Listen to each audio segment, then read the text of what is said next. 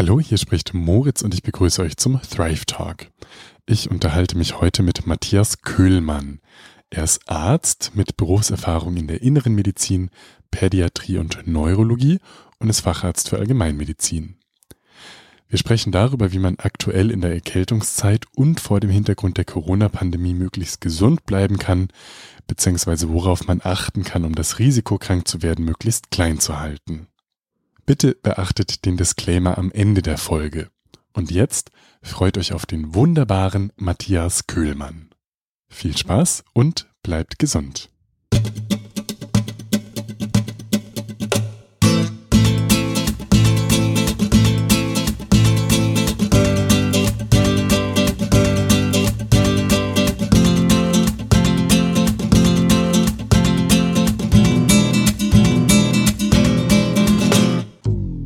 Lieber Matthias, schön, dass wir miteinander sprechen. Wir haben uns als Thema heute vorgenommen, dass wir uns darüber unterhalten, wie man in diesen turbulenten Corona- und jetzt Erkältungszeiten gesund bleibt. Und da hast du einen breiten Erfahrungsschatz, weil du als Allgemeinarzt arbeitest und in viele verschiedene klinische Fächer reingespitzt hast. Magst du zu Beginn einfach ein bisschen erzählen, was dein beruflicher Hintergrund ist, was du machst? Hallo, lieber Moritz. Ja, danke für die Einladung. Freue mich sehr. Ja, das mache ich gerne. Also ich bin ähm, 43, habe drei Kinder und ähm, genau bin jetzt seit 2007 Arzt, also seit, seit 13 Jahren.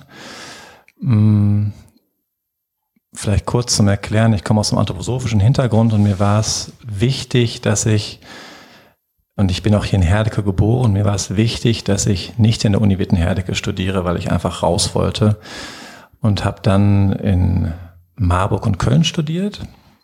Ähm, genau. Und habe dann das Examen gemacht und bewusst erstmal den schulmedizinischen Weg gewählt. Obwohl ich immer die anthroposophische Medizin im Hintergrund hatte, bin auch, meine Mutter ist Krankenschwester in Herdecke gewesen, mittlerweile in Rente und hat uns ja viel mit Wickel und Globuli ähm, begleitet, alle Kinderkrankheiten so auch behandelt. Und da habe ich viel erlebt und viel Sicherheit auch diesbezüglich gewonnen und auch Wirksamkeit gesehen. Aber mir war es ganz wichtig, dass ich, ja, dass ich den, den normalen Weg, Anführungsstrichen, gehe, damit ich einfach, ja, weiß, wie so die, in Anführungsstrichen, normale Welt tickt. Und das Deswegen habe ich mich auch dann entschieden, 2007 wieder zu, also ich habe in Köln studiert und ähm, habe dann da das Studium beendet und dann war die Frage, wo geht's hin, weil wir einen, ich einen Sohn hatte mit meiner Frau damals und dann dachten wir, okay, wir gehen jetzt zurück ins Ruhrgebiet, weil meine Mutter mit aufpassen konnte und bin, habe dann in Hagen in der Inneren angefangen, in ganz klassischen mittelgroßen Krankenhaus und mit einer familiären Atmosphäre, das war mir wichtig, also ich wollte nicht an die Uniklinik aber eben schulmedizinisch und habe da ja meine Grundausbildung sozusagen gelernt. War da insgesamt vier Jahre und habe da sehr gerne gearbeitet. Was nur zunehmend schwierig wurde für mich, war einfach die Tatsache, dass da so wenig Offenheit war für eine, ich sag mal, ganzheitliche Medizin. Also ich nenne mal ein Beispiel. Mm, dann lag da jemand mit einem riesigen Hämatom und ich dachte, ach, wir können doch einfach mal Arnika-Salbe nehmen. Das ist doch sowas ganz Banales. Und dann meinte mein damaliger Chef, na Herr Kuhlmann, wenn Sie mir eine Studie zeigen, die, ist, die zeigt, dass es wirksam ist, dann machen wir das, aber die gibt's ja nicht. Also insofern werden wir das nicht machen. Also eine fehlende Offenheit. Man kann ja auch einfach mal was ausprobieren. Oder auch so, so eine Standardtherapie, die ich schwierig fand. Also dann bei jedem das gleiche Antibiotikum und ohne zu überlegen, können wir vielleicht auch ein bisschen einen anderen Weg wählen. Sodass ich dann dachte nach vier Jahren, das reicht jetzt hier und jetzt brauche ich mal einen anderen Input. Also das habe ich genug gesehen. Ich weiß, wie die Schulmedizin oder wie dieses Krankenhaus arbeitet und habe da auch mich mit Kollegen ausgetauscht, aber ich wollte einen anderen Blickwinkel haben und bin dann nach Herdecke gegangen. Welches Fach war das in, in Hagen? Also das war die Innere, habe ich gesagt. Genau, Allgemeininnere oder ich, ja. ich, weiß, du warst auch in der Neu, äh, nicht in der Neuro, in der Rheumatologie, aber das war später das wahrscheinlich. War später, genau. Das war die Allgemeininnere, ja. Mhm. Also es gab einen Kardiologen, ich habe dann auch am Ende ähm, echokardiografiert und so. Also man, das Schöne war da, man konnte sehr viel machen. Also es war eine Allgemeininnere, aber es waren eigentlich alle Disziplinen vertreten und man bekam, also man hatte die Möglichkeit, da viel zu machen, sagen wir so. Ja, also deswegen habe ich schon gut reingerochen, aber ich habe gemerkt, ja, mein ursprünglicher Plan, Hausarzt zu werden, der passt weiterhin. Also ich wollte kein Internist werden und ich wollte vor allem Kinder behandeln. Das war immer so mein Traum, aber auch im PJ war ich in der Kinderheilkunde in Köln, aber eben nicht nur Kinder. Und deswegen dachte ich nach vier Jahren, jetzt reicht's. Jetzt ähm, hast du genug hier gelernt, mehr lernst du nicht oder mehr kannst du hier nicht mitnehmen. Bin dann nach Herdecke gegangen. Da habe ich noch einen anderen Blickwinkel kennengelernt auf die Medizin, auch erwachsene Kindermedizin. Also ich war ja schon fast Facharzt in der Inneren und ich erinnere noch genau, wie ich dann plötzlich Blut abnehmen musste und dachte, oh mein Gott, wie soll ich das noch hinkriegen bei den Kindern? die da schreien, die Eltern total nervös und ähm, ja, habe dann wirklich gezittert wie nichts am Anfang und es auch erstmal nicht hinbekommen. Also das war, habe ich immer wieder, ich habe ja mehrere Disziplinen gemacht, immer wieder erfahren, ich muss wieder so mehrere Schritte zurückgehen und wie ein Anfänger alles neu lernen.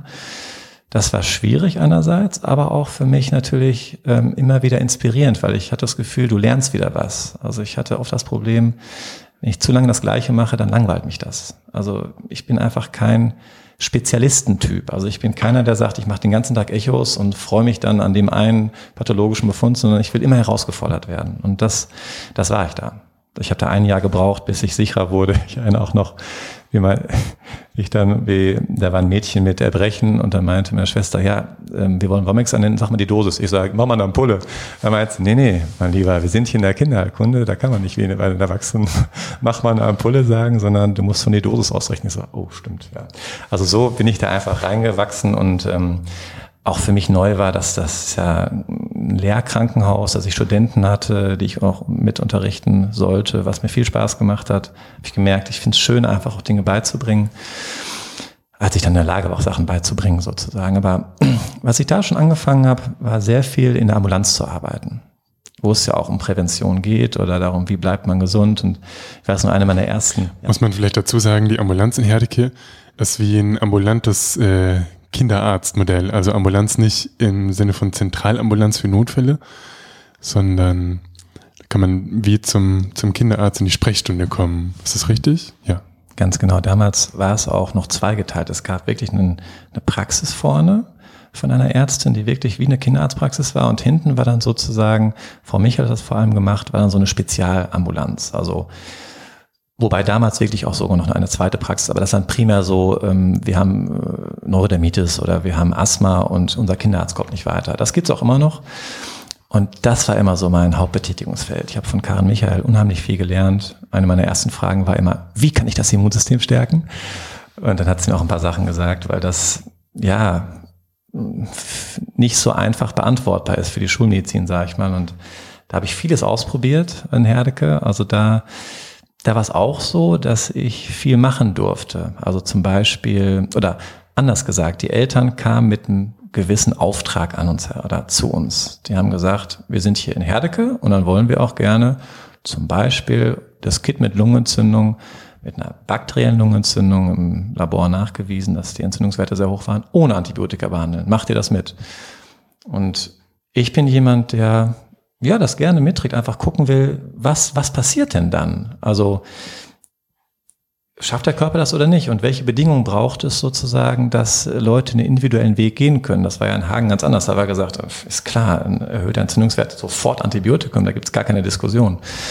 Und da war es schön, dass die Oberärzte offen waren dafür. Die haben gesagt, ja, wir geben dir drei Tage Zeit. Und dann machen wir eine Kontrolle und wenn wir merken, es hat nichts gebracht, dann gibt's Antibiotikum. Und das war schön, weil damals abgesichert, wir haben die Sättigung gemessen und es hat mehrere Male funktioniert. Nicht immer, aber mehrere Male. Und man könnte vielleicht später nochmal drüber sprechen, was braucht es für Bedingungen, dass das klappt, was ist meine Erfahrung da. Aber und vielleicht kannst du auch noch was dazu sagen, was der Mehrwert für dich ist, weil wenn ich das höre, dann denke ich auch, uiuiuiui, bakterielle Pneumonie ohne Antibiose. Jeder ähm, Pädiater an der Uni, der würde die Hände über dem Kopf zusammenschlagen und schreien und das kann ich erstmal auch nachvollziehen. Also worin liegt denn in so einer individualisierten Medizin, die eigenständige Wege geht und zum Beispiel den Wunsch der Eltern, keine Antibiose zu geben, irgendwie mitträgt, wo, wo liegt denn da der Mehrwert? Weil ich finde das jetzt, wenn ich so höre, auch erstmal frag, also ich habe keine Ahnung von Pädiatrie, aber ich würde denken, huiuiui, ist ja ein bisschen so, wie wenn jetzt äh, jemand in die Neuro kommt und hat eine, eine MS und man der sagt, er will keine Medikamente und dann sage ich, okay, also würde ich erstmal viel daran legen, ihn dazu einzuladen, den konventionellen schulmedizinischen Weg zu gehen. Und speziell bei Kindern stelle ich mir vor, ist es ja nochmal tricky, weil letztlich nicht die Kinder die Entscheidung treffen, sondern die Eltern mit dir zusammen. Also meine Frage ist, worin liegt denn der Mehrwert? Was hast du denn für, für Erfahrungswerte, warum du dann gesagt hast, das hat sich gelohnt, äh, solche, solche ja, Versuche, so ist es ja irgendwie zu unternehmen? Ja, also wichtige Frage auf jeden Fall. Und ähm, ich muss dazu sagen, ich überrede nie Eltern. Also mein Prinzip des Arztseins ist, dass man sozusagen guckt, wer sitzt da vor mir und was ist sein Wunsch.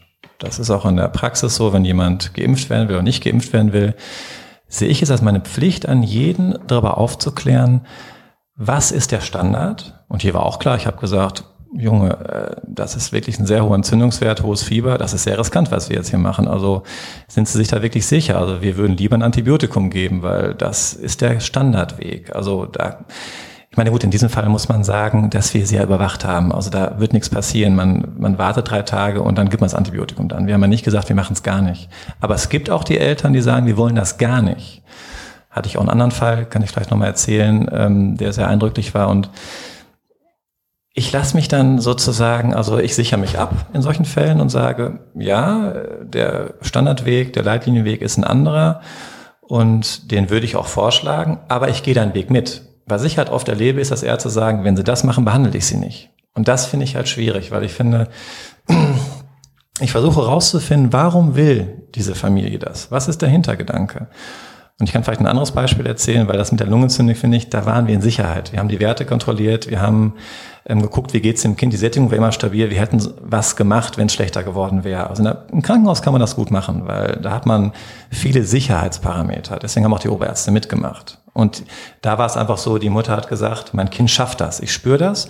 Und ich habe den Eindruck, wenn ich das, wenn wir das ohne Antibiotikum machen, dann ist es nachhaltiger weg sozusagen. Hat das, wenn wir das mit, da gibt's ähm, Ampullen, die man machen kann, so zum Beispiel Pulmovivianit, die einfach die Lunge stärken oder. Das ist ein anthroposophisches Medikament. Mhm. Genau, anthroposophisches Medikament und dann gibt's oder Echinacea, kennt man ja Agentum Silber, das kann man auch spritzen, das Immunsystem zu aktivieren. Also es war für mich eher interessant, was macht welches Mittel so. Das hat mir Sicherheit gegeben, der Arzneimittelkennenlernung und ja, es hat in diesem Fall funktioniert. Hätte wäre es schlechter geworden, hätten wir auch Antibiotikum gemacht, da war die Mutter auch mit einverstanden. Das war jetzt keine radikale Mutter, die es auch gibt. Also, und insofern fand ich das jetzt, war abgesichert und trotzdem spannend zu sehen, dass es halt gut funktioniert hat und auch ein ähnlich schneller Krankheitsverlauf war, also auch vom Abfallen her.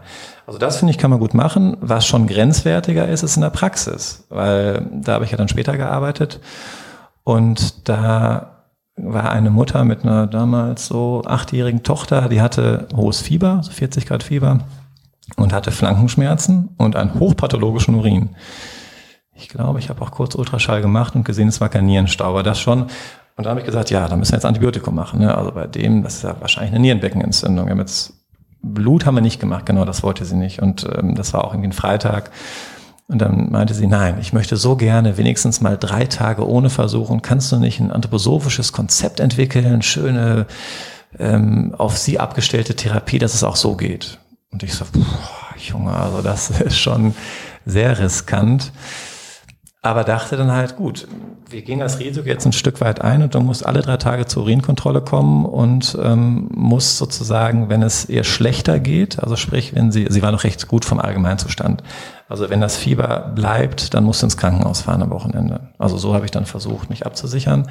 Aber ich hätte auch sagen können, das machen viele, das mache ich nicht mit, das ist mir zu gefährlich, ähm, das, das kann ich nicht verantworten. Und da versuche ich einfach zu gucken, was ist stimmig? Und es war für mich stimmig, weil die Mutter war eine, die sich gut kümmert, die sehr gewissenhaft war und die nicht ihr Kind einfach nur so, ja, also die hat ihr Kind gut wahrgenommen. Also da, die war einfach davon überzeugt, mein Kind schafft das und das ist für mich nachhaltiger, weil in ihrem Umfeld sie gesehen hat, wie viele unter Antibiotikatherapie leiden, sage ich mal, wie Nebenwirkungen sind. Also das war ihre persönliche Erfahrung und die habe ich versucht halt zu respektieren und zu, trotzdem zu gucken, komme ich, gehe ich als Arzt zu viele Risiken ein. Und mit der engen Kontrolle war es für mich in Ordnung, weil mit der engen Kontrolle des Urins. Und ja, ich habe mir damals überlegt und es war dann, sie kam Montag wieder, da war das Fieber besser, der Urin auch besser und eine Woche später war der Urin wieder normal. Also das hat halt funktioniert. Es wird aber auf jeden Fall nicht immer funktionieren. Also es, es sind immer, sage ich mal, Spezialfälle, wo die Eltern ganz davon überzeugt sind und ich dann spüren muss, so in der Interaktion, klappt's oder klappt's nicht. Aber ich habe jetzt ehrlich gesagt noch nicht erlebt, dass es nicht funktioniert hat, weil die Eltern, die das wollen, die haben die Sicherheit auch und da hat's, also hat sich noch keiner überschätzt, sagen wir so, bisher. Hm.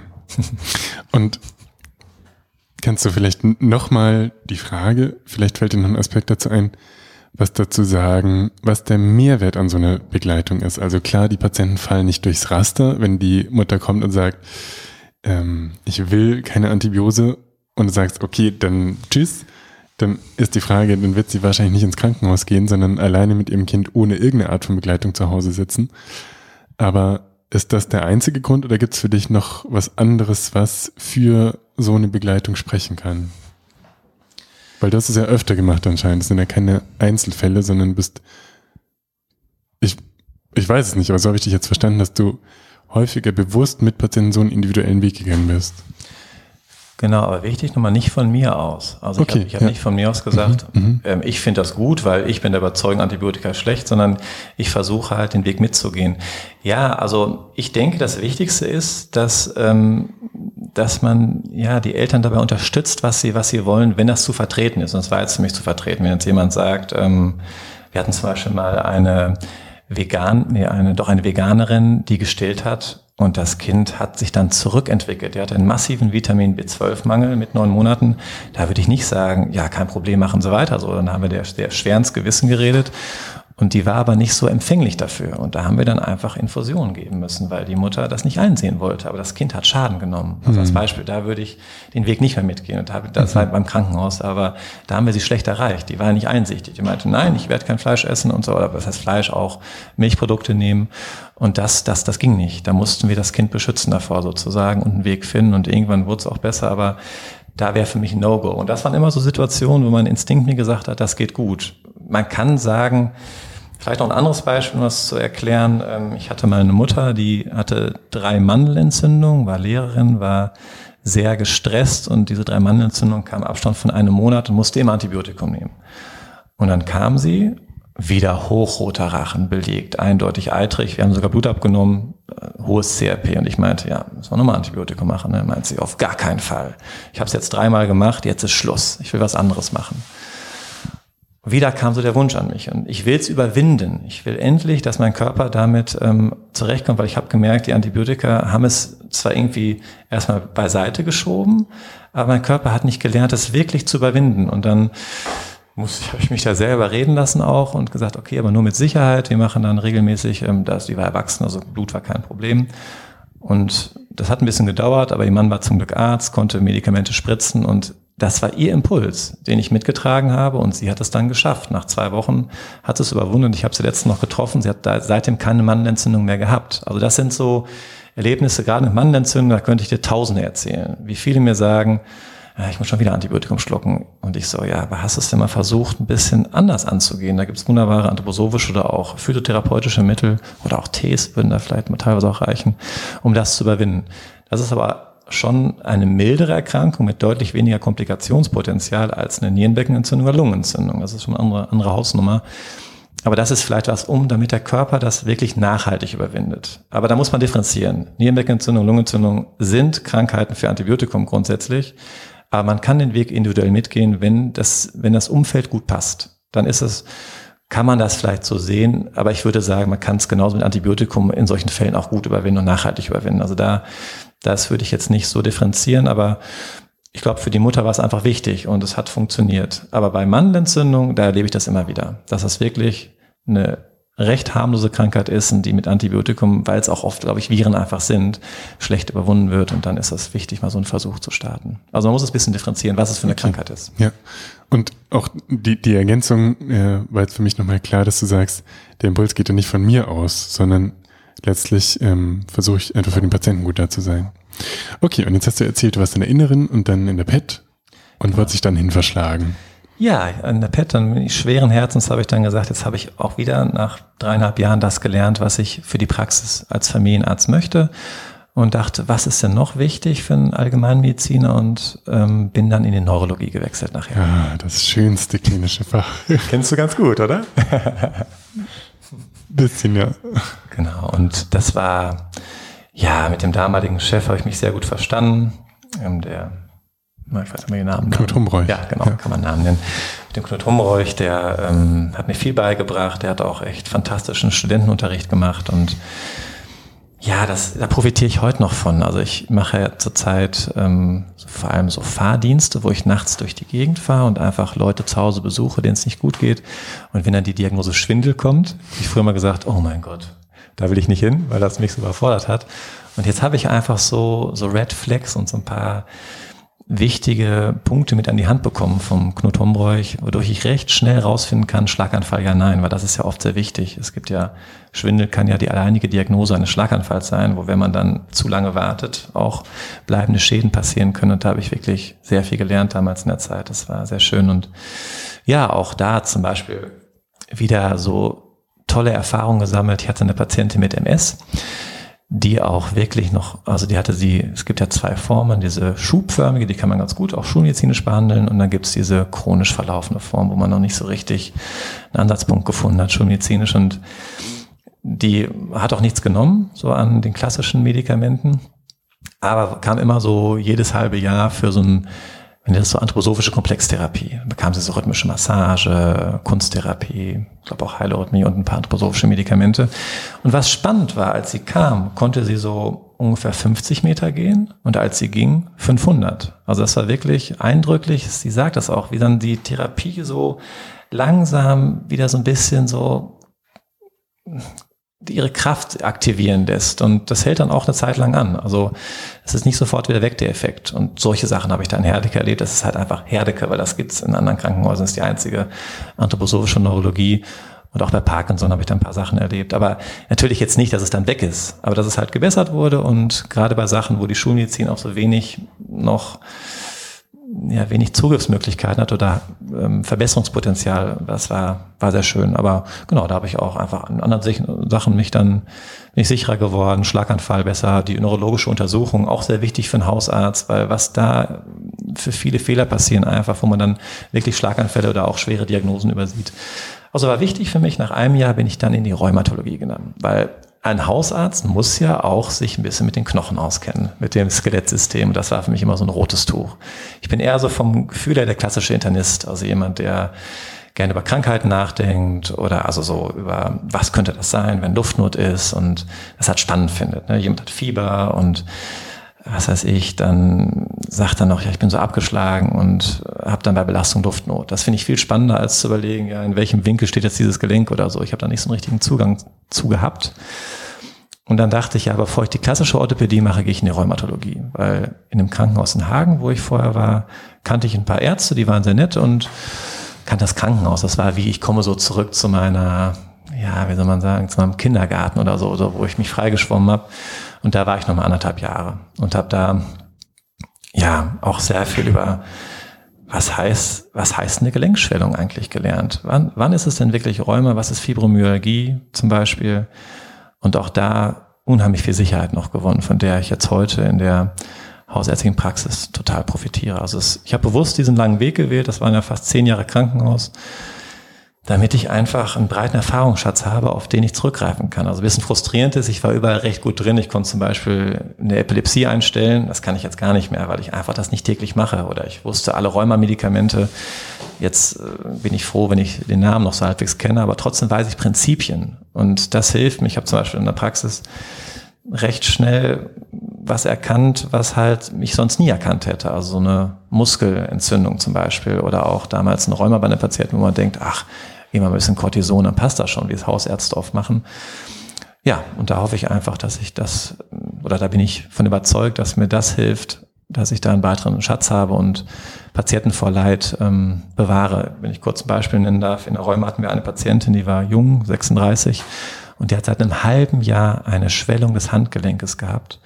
Und ähm, Immer wurde gesagt, das ist Überlastung, Sehenscheinentzündung. Es wurde nie, nie geröntgt und nie Ultraschall gemacht oder MRT. Und dann kam sie zu uns und hatte schon eine, ein, ein zerstörtes Gelenk, muss man sagen, weil er die ganze Zeit Rheuma drüber gelaufen ist. Und das einmal zerstört ist es halt, bleibt es halt so. Ne? Das war so traurig irgendwie. Und die hat, gut, die konnte nicht so gut Deutsch, aber die wurde einfach nicht ernst genommen. Und das, ja, ich, also das war jetzt natürlich ein Extrembeispiel, aber oft ist es wirklich so, dass auch das in der Schnelle der Zeit oder man hat ja so wenig Zeit als Arzt oder auch so wenig Kenntnis in solchen Spezialfeldern ähm, und eine Gelenkentzündung ist häufig, also so dicke Gelenke, wird es einfach oft übersehen. Die laufen dann lange unter Cortison und dann ist, es, ist was verschleppt und ist schon ein bisschen was kaputt.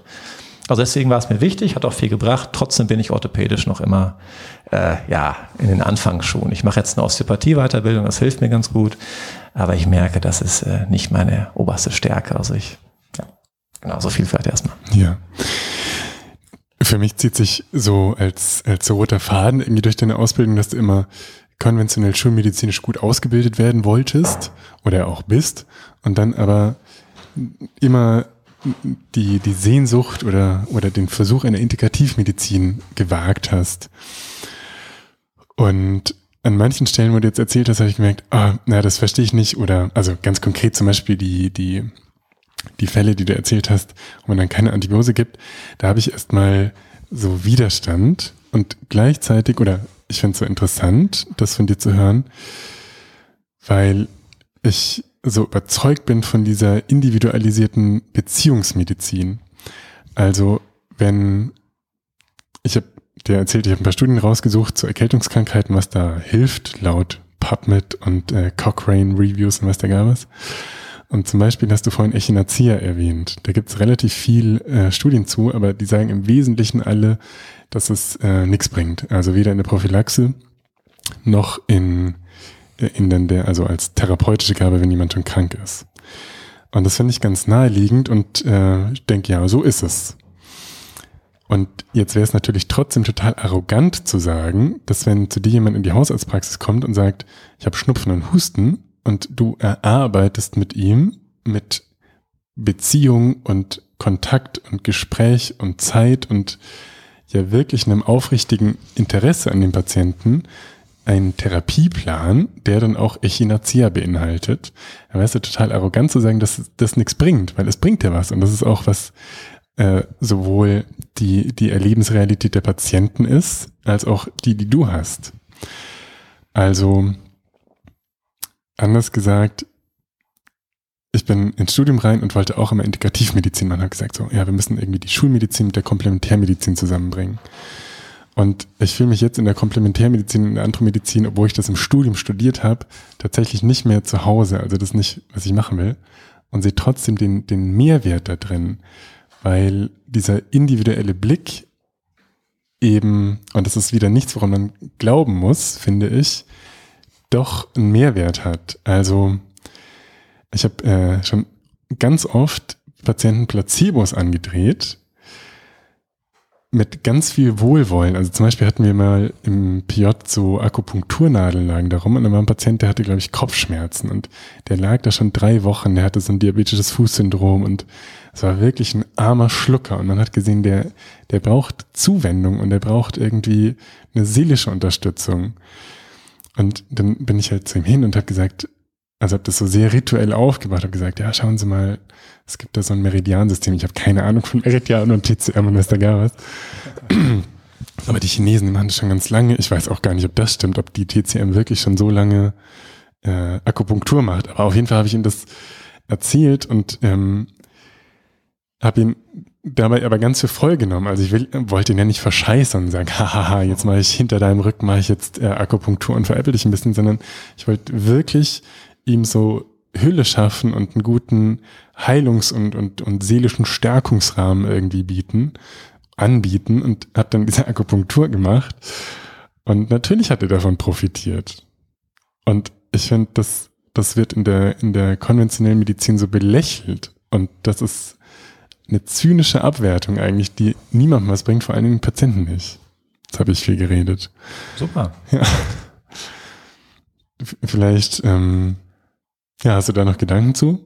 Oder? Also da hake ich gerne ein. Also ich denke, es ist beides. Also äh, was das Problem, glaube ich, der konventionellen Medizin, gerade der Hausärzte ist, die fehlende Zeit, dadurch dann irgendwann Frust und dann noch fehlendes Interesse, so eine Lustlosigkeit, die einfach kommt oder so ein Gefühl, ich kann dem Patienten eh nicht richtig helfen, ich speise den einfach ab. Also Klassiker, jemand kommt mit Grippe, ich gebe den Grippostat, dann gibt's den besser oder ASS-Komplex oder so, dann ist, funktioniert er wieder, aber ich denke gar nicht drüber nach, wie kann ich ihm denn grundsätzlich helfen. Also um Gottes Willen nicht jeder, aber viele, das erlebe ich immer wieder, weil die auch da mit der Bitte kommen, ich will schnell wieder fit sein, als Beispiel. Und ähm, ich glaube, ein Schlüssel für mich auch ist wirklich, wie du gerade sagst, dass ich den Patienten komplett wahrnehme, ganz bei ihm bin, ernst nehme und gucke, was braucht er. Und das geht auch in fünf bis zehn Minuten. Es geht einfach um die volle Präsenz. Also ich muss die volle therapeutische Präsenz haben. Dann ist es, ich will nicht sagen, fast egal, was ich mache, weil ich auch erlebt habe, dass es eben nicht funktioniert hat. Also es es gab halt Patienten, da haben wir dann das äh, pflanzliche Konzept gefahren, die mussten aber nach drei Tagen Antibiotikum nehmen. Und dann gibt es welche, wo es funktioniert. Man kann natürlich sagen, hätte auch so funktioniert. Das ist schwer zu sagen.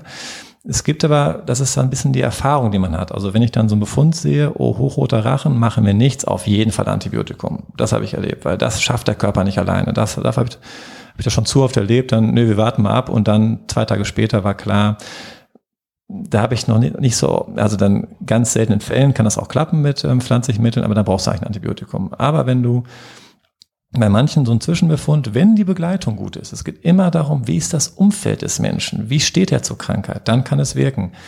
Also insofern würde ich schon sagen, da ist eine Wirksamkeit, die aber auch nicht so leicht zu messen ist, aber das Entscheidende bleibt. Also wenn jemand als Arzt sich keine Mühe gibt, dann kann das zwar irgendwie wirken, aber es wirkt deutlich schlechter, dass das keine Mühe gibt, wenn er die frustriert ist zum Beispiel.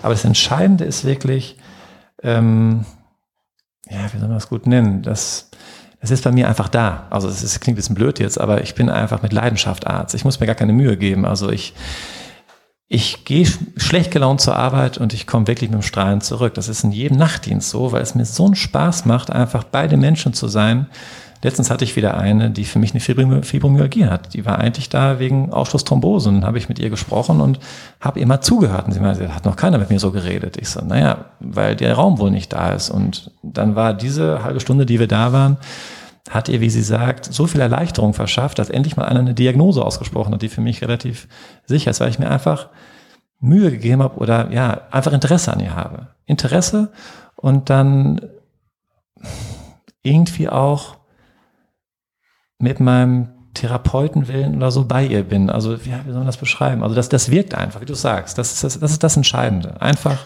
Interesse am Patienten und, aber so ein, so ein ehrliches Interesse, nicht so, ich tue jetzt mal so. Und das Entscheidende ist halt, wie schaffe ich das in der Praxis in kurzer Zeit, so eine Intensität aufzubauen, dass der Patient sich komplett gesehen und gehört fühlt und so auch, ja, mit, mit einem guten Gefühl das hat was gebracht, der hat mir zugehört, der hat mir was mit auf den Weg gegeben, also muss nicht immer sein, aber der hat mir einfach zugehört, der hat mir Raum gegeben, genau, Raum gegeben, darum geht's.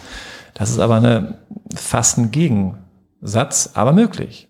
Ich mache ja auch eine Psychotherapie-Weiterbildung gerade und da geht es sehr darum, wie stelle ich mit wenigen Fragen die richtigen Fragen. Also wie, wie schaffe ich es in wenig Zeit, die richtigen Fragen zu stellen und komme schnell an die Essenz. Also habe ich mich früher oft nicht getraut und jetzt stelle ich sehr schnell sehr persönliche Fragen und versuche an das Problem zu kommen. Also wenn jemand sagt, ich bin so müde, dann kann man natürlich erstmal gucken, ist im Labor was, aber kann auch schauen, ja, wie ist sein Umfeld? Ist er allein? Hat er Kinder? Was für einen Job hat er? Und wie sieht er aus? Man kann ja auch, man schult ja auch seinen Blick und so. Und das kann man in wenig Zeit schaffen, aber man muss es auch wollen. Man muss Interesse dran haben und nicht sagen, ach, das passt doch, ich gebe erst mal ein bisschen Vitamin D, dann wird er schon gut werden. So. Was, was hilft dir denn, an diese Fragen dran zu kommen oder die die rauszuspüren. Da gibt es ja kein pauschales Rezept wahrscheinlich, aber wenn ich jetzt zu dir in die Praxis komme und sage, ah, ich bin immer müde oder irgendwie schlafe ich schlecht, was sagst du denn dann zu mir? Wie gesagt, also ich würde dann erstmal gucken, also jetzt mal ganz praktisch ähm, gesprochen, wann bist du da? Ist es ein Akuttermin oder nicht? Dann würde ich ähm, dich erstmal untersuchen und kurz gucken, sehe ich irgendwas Gravierendes oder so. Und dann würde ich vielleicht sagen, wie lange ist, ist, ist, letzte, ist, ist die letzte Blutentnahme her zum Beispiel? Ist das schon mal gemacht worden? Also so. Und dann würde ich aber einen Folgetermin vereinbaren. Dann würde ich sagen, okay, lass uns mal nächste Woche nochmal treffen, dann nehme ich ein bisschen Zeit für dich und für dann wirklich mal in die Anamnese gehen. Würde einfach mal fragen, wie es dir gerade geht, was du so machst, wenn ich dich noch nicht kenne zum Beispiel. Ne? Also jetzt, wo ich dich kenne, dann würden wir einfach in die Themen einsteigen. Dann würde ich halt. Mach mal. ja, also würde, würde fragen, bist du gerade glücklich zum Beispiel? Ha, ja. So eine Frage stellen. Bist du ha, glücklich? Das ist wirklich mutig. Merke ich direkt, wo du es formuliert hast. So pff, krass. Jetzt nee, muss hier, jetzt muss ich entweder die Maske aufsetzen oder hier wirklich äh, äh, echt sein. Ja. Ah, bist du gerade glücklich? Gute Frage. Zum Beispiel, bist du glücklich? Fühlst du dich wohl in dir? Hm. Ähm, wie wachst du morgens auf? Also solche Fragen. Und tatsächlich ist das nicht für jedermann was. Also mhm. ich hatte mal einen, der hatte eine Neurodermitis und habe ich gesagt, da war ich noch ganz am Anfang, ja, wir können mal einen Termin vereinbaren, dann können wir mal gucken, wo es herkommt. Und dann habe ich dem Fragen gestellt über seine Kindheit und er meinte, also ich bin eigentlich nicht, nicht, nicht zum Psychogespräch hier, sondern ich wollte, dass meine Haut besser wird. Und dann war mir klar, okay, das ist jetzt schwer, weil der wollte nicht in die Tiefe gehen. Ja, ich habe es dann irgendwie geschafft, noch das Gespräch auf andere Dinge zu lenken, aber es muss eine Bereitschaft da sein. Aber ich glaube, der Patient kommt zum Arzt, den er braucht. Also das ist meine Erfahrung. Ähm, ja, das es gibt ein paar, die mit mir klarkommen mit meiner Art. Die sind dann froh, dass ich so direkte Fragen stelle und kann ihnen auch ganz gut helfen.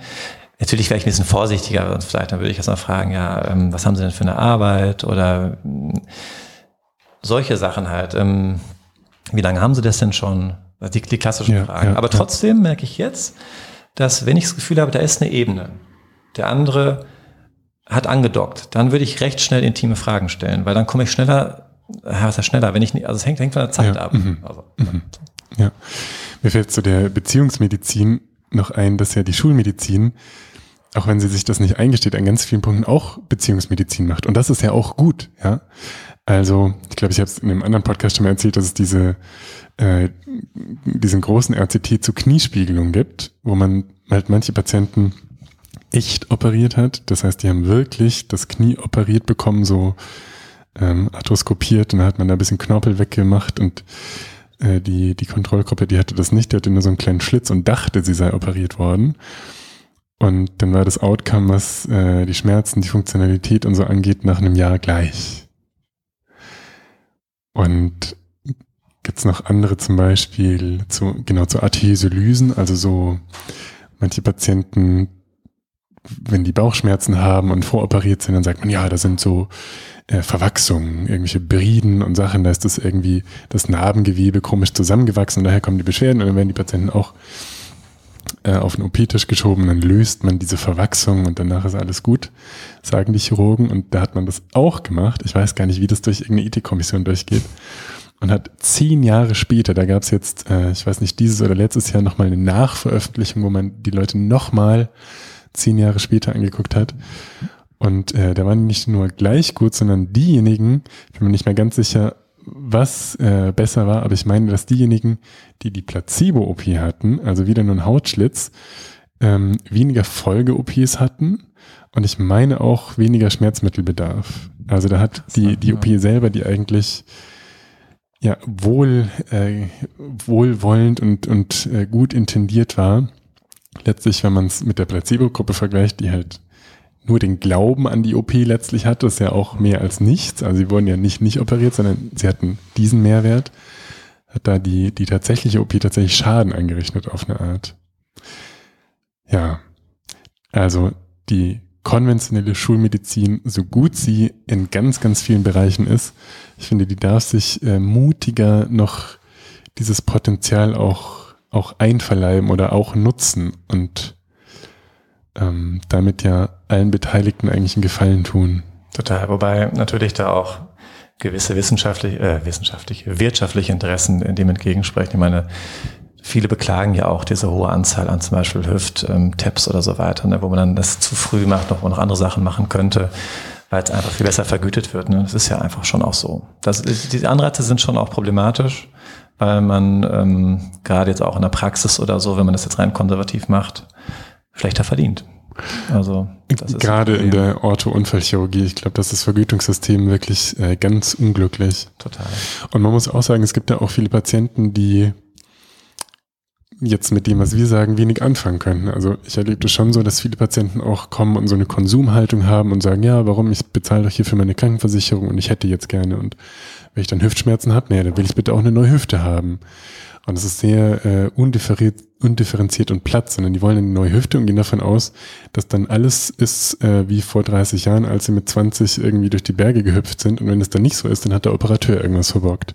Und solche Menschen, die dürfen diese Anspruchshaltung haben, aber die kann ja letztlich niemand bedienen, egal mit wie viel Zeit und, und Wohlwollen man da versucht, eine, eine gute Beziehung aufzubauen. Wobei ich trotzdem glaube, dass man da was versuchen kann zu erreichen. Also wenn so eine Haltung da ist, dass eine gute Aufklärung wichtig ist, zu sagen, naja, aber die OP hat einfach auch Risiken. Also ich habe ein paar erlebt, die hatten eine Hüft-Tap, die lagen dann mit einer Krankenhauskeiminfektion wochenlang auf der Station, konnten nicht laufen, weil die Hüfte nicht wieder eingebaut werden konnte. Also und auch bei fitten Patienten kann das passieren. Also Ich erlebe, die gibt's auch, aber es gibt auch die, die einfach eher Angst haben oder aber beredet werden. Also man muss vom mhm. Arzt, dann machen sie mal. Also insofern, immer geht's um den Dialog. Immer geht's mhm. darum, ich versuche den Patienten ernst zu nehmen. Und das, wenn man das wirklich ernsthaft macht, dann klappt das auch. Ich nehme mal kurz ein Beispiel aus einem anderen Bereich.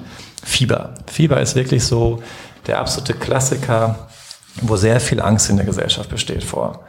Und ähm, ich bin so groß geworden, dass man ruhig fiebern lassen kann. Und dass zum Beispiel ich in meiner Kindheit damit jetzt gute Erfahrungen gemacht habe und auch, das ist so ein Baustein der Komplementärmedizin, dass man sagt, oder das ist nicht nur der Komplementärmedizin, es ist mittlerweile auch wissenschaftlich erwiesen, da gibt es auch Studien zu, dass der Körper bei einer Temperatur von 39 bis 40 Grad einfach am besten arbeiten kann. Also das Immunsystem kann, ist dann am aktivsten und wenn es kühler ist, dann ist auch bei Tieren zum Beispiel die Überlebensrate geringer. Da gab es letztens ein sehr schönes Symposium, Fever App hieß das, wo der Professor Martin einfach ein paar Studien vorgestellt hat, bei Eidechsen zum Beispiel, dass das ähm, Überlebensoptimum war von 39 bis 41. Über 42 sozusagen sind sie eher gestorben und unter 37 eben auch. Also ist jetzt nur aus dem Tierversuch, aber oder ein Aspekt aus dem Tierreich, aber ähm, aber ich, ich habe es nicht genau verstanden. Hat, hat man die irgendwie ins Labor gepackt und so erhitzt oder unterkühlt oder? Nee, nee, man hat sozusagen, ich glaube, man hat einfach, ähm, die waren an mehreren Orten auf der Welt, hat einfach untersucht sozusagen, ähm, wie dann, oder beziehungsweise hat man das dann gemessen. So, und dann einfach geschaut, äh, wie, bei, also die, die lange gelebt haben, hatten einfach die hohe Temperatur. Ich kann es dir nicht okay, genau sagen, okay. weil er hat es so er, er ja. nicht genau erklärt, hat nur diese Folien gezeigt sozusagen. Du kannst ihn auch nochmal ansprechen, sozusagen, wenn du ihn mal siehst. Nein, da war einfach, ähm, das ist auch, auch meine, meine Erfahrung, dass wenn mal, wenn das Fieber mal zugelassen wird, dass dann die Erkrankung schneller überwunden ist. Also die Erfahrung zeigt so ein bisschen, wenn man das ständig senkt, dass es einfach sich verzögert. Und da gibt es auch wirklich Studien zu, die sagen, ähm, dass wenn man viel Paracetamol und Ibuprofen im, im Kleinkindalter einsetzt, dass dann mehr Asthma ist später und mehr ähm, was mehr Allergien, das sind die Haupt, Hauptfaktoren. Hm. Ähm, und das das einfach, also worauf ich hinaus will, ist, dass sozusagen, wenn ich jetzt Dienst mache in Hagen im Krankenhaus, dann sagen alle, also mein Kind hat jetzt seit vier Tagen Fieber, ich gebe alle ähm, drei Stunden Paracetamol und Ibuprofen wechseln, das Fieber ist immer noch da. Was soll ich nur machen? Irgendwas stimmt doch hier nicht. Und wo ich sage, naja, vielleicht will der Körper das Fieber haben. Fieber ist ein Symptom und keine Krankheit sind die erstmal ganz verdutzt. Hä? Das habe ich noch nie gehört. Ich habe doch gehört, ab 39 muss ich doch senken, sozusagen. Und dann rede ich, versuche ich die ein bisschen aufzuklären, zu sagen, ja, aber wovor haben Sie denn Angst? Wofür haben Sie denn hohem Fieber Angst? Ja, das Gehirn kocht doch dann oder es gibt einen Fieberkrampf. Und das sind Dinge, die einfach nicht stimmen. Es ist, sind so, so Mythen, die wir aber nie so richtig beigebracht bekommen und wo auch Ärzte teilweise unsicher sind. Ja, also ab 40 senken Sie mal lieber. Und ich habe halt einen Herdecke, das ist der Vorteil von Herdecke, Kinder erlebt, die fünf Tage 41 Fieber hatten und quietschfidel waren. Und es gibt ja jetzt halt so diese Fieber-App, wie gesagt, wo Leute das Fieber eintragen und da haben auch wirklich Kinder häufiger fast 42 Fieber und da sind keine Komplikationen bisher passiert. Also man kann da wirklich mutig sein, sage ich mal. Und ich weiß nicht, worauf hinaus wollte, wenn ich dann mit denen so spreche, dann ist das für die einleuchtend. Und wenn ich die dann nochmal sehe und die die Erfahrung gemacht haben, dann vertrauen sie sich auch mehr. Weißt du, was ich meine? Und das Gleiche ist, wenn ich dem sage, ja, jetzt sind sie zwar 50 oder 60 oder so, da sind sie keine 30 mehr. Versuchen sie, es wäre gut, wenn sie ein bisschen angepasst. Also vielleicht nicht mehr jeden Tag Tennis spielen, sondern jeden zweiten Tag zum Beispiel. Also, ne, und wenn man, wenn man das aber nett verpackt oder irgendwie wertschätzend und nicht sagt, ja, dann müssen sie durch. Ist halt so. Also ich glaube, man muss einfach die Leute abholen, wo sie sind, dann ist das möglich. Das ist eigentlich ein, ein, guter Bogen zu dem, was du ganz eingangs erzählt hast. Also wenn ich jetzt überlege, mein Kind hätte 42 Fieber, würde ich auch ein bisschen wackelig werden. In dem Moment, wo ich aber einen Arzt hätte, der sich, äh, der pädiatrisch gut ausgebildet ist und das begleitet und Mut hat und sagt, schauen Sie mal, Herr Binder, warum wollen Sie das denn jetzt krampfhaft senken?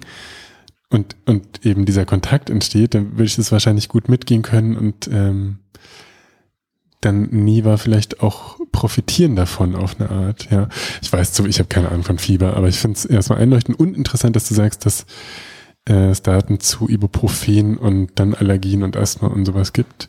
Ich wusste, dass das zu Antibiotikagaben gibt, aber Ibuprofen wusste ich nicht, ja. Interessant. Hm. Also das ist auch wichtig vor allem im, im, im Kleinkindalter, also vor allem ja. unter eins. Ja. Also da wird es ja sehr oft eingesetzt, weil einfach dann so eine Angst besteht vor den Fieberkrämpfen, die sind von eins bis fünf Und da, ja, das ist sowieso noch was, was mir wichtig ist, zu sagen, dass wir gerade sehr viel Angst haben alle. Nicht nur wegen Corona, auch wegen grundsätzlich Krankheit. Ich hatte letztens eine Mutter, da habe ich das mal gemerkt, die, die kam ins Krankenhaus und die Kind, also weil das nicht wichtig ist, das Fieber, wichtig ist, wie geht's dem Kind? Wie sieht das Kind denn aus? Sieht es gesund aus oder nicht?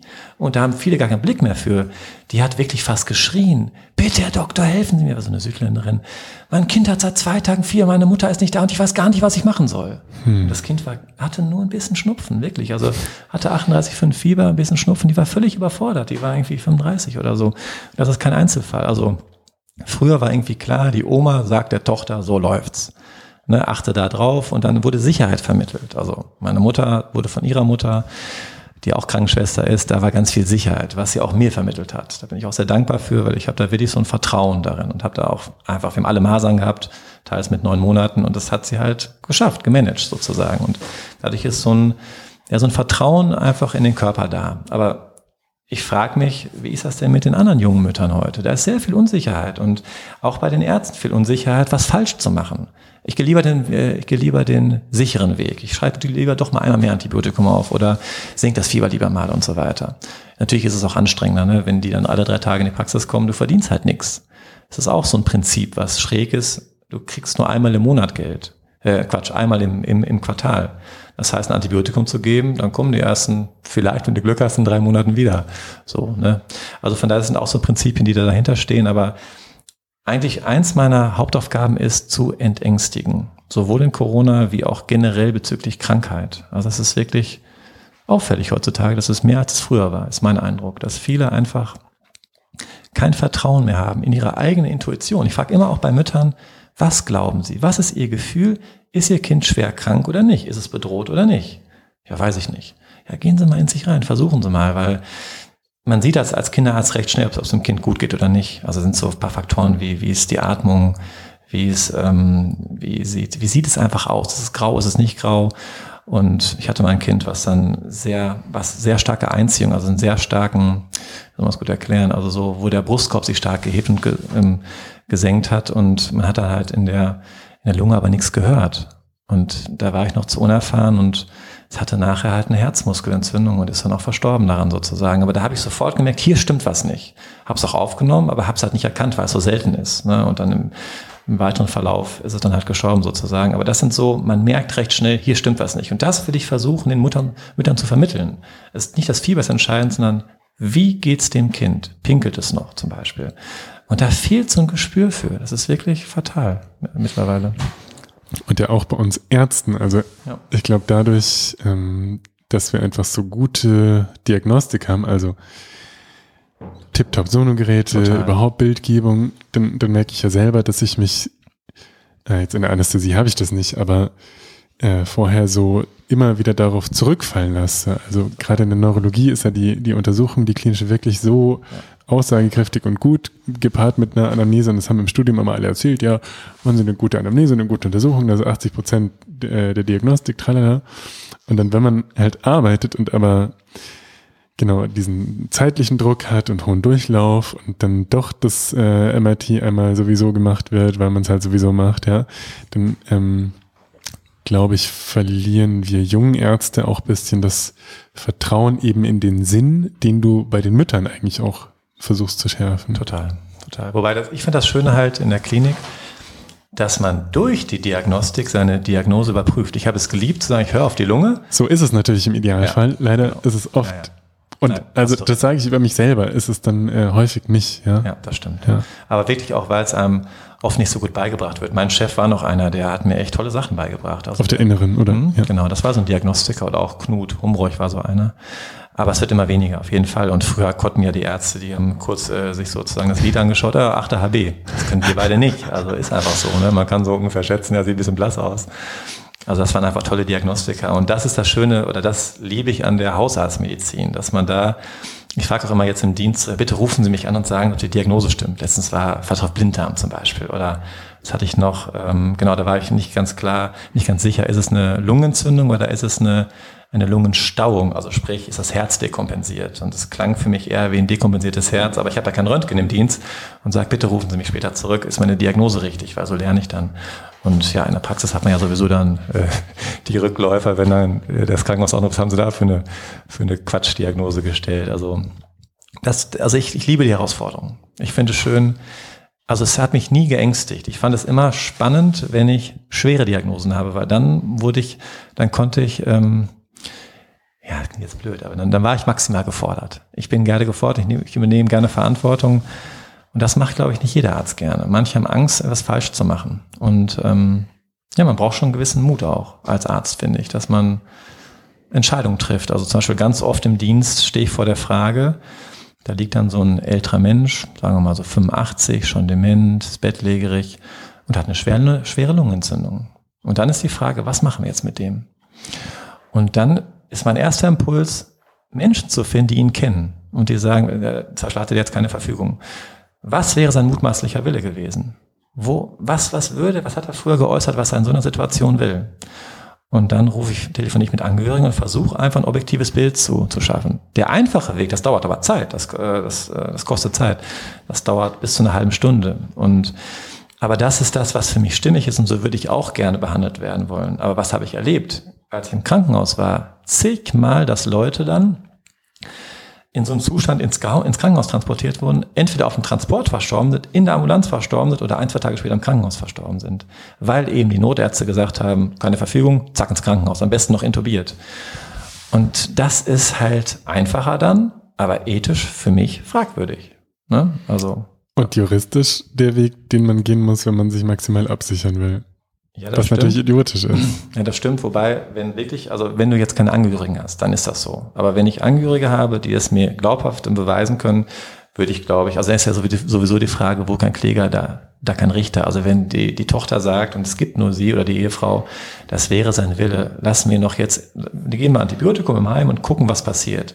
Und werden ihn nicht ins Krankenhaus bringen, wo er intubiert werden müsste, weil mhm mit einer 70er Sättigung, dann kann er auch im Heim bleiben. Weißt du, was ich meine? Da gibt's auch Sauerstoff. Also es geht da auch wieder um Kommunikation. Um Kommunikation und versuchen, was ist das, was ist das, was dieser Mensch jetzt braucht. Das ist immer so als Arzt, finde ich, rauszufinden. Und wenn er dann diesen besonderen Weg gehen will, sagen wir jetzt, um wieder den Bogen zurückzuspannen zur Praxis, was war, ich hatte jetzt eine Patientin, oder du wolltest einhaken? Ich wollte dann sagen, ich glaube, wenn du das Mikro ein bisschen tiefer nimmst, dann äh, tiefer, dann tiefer, okay. Genau, klingt's noch besser. Klingt's besser. Oh ja, stimmt.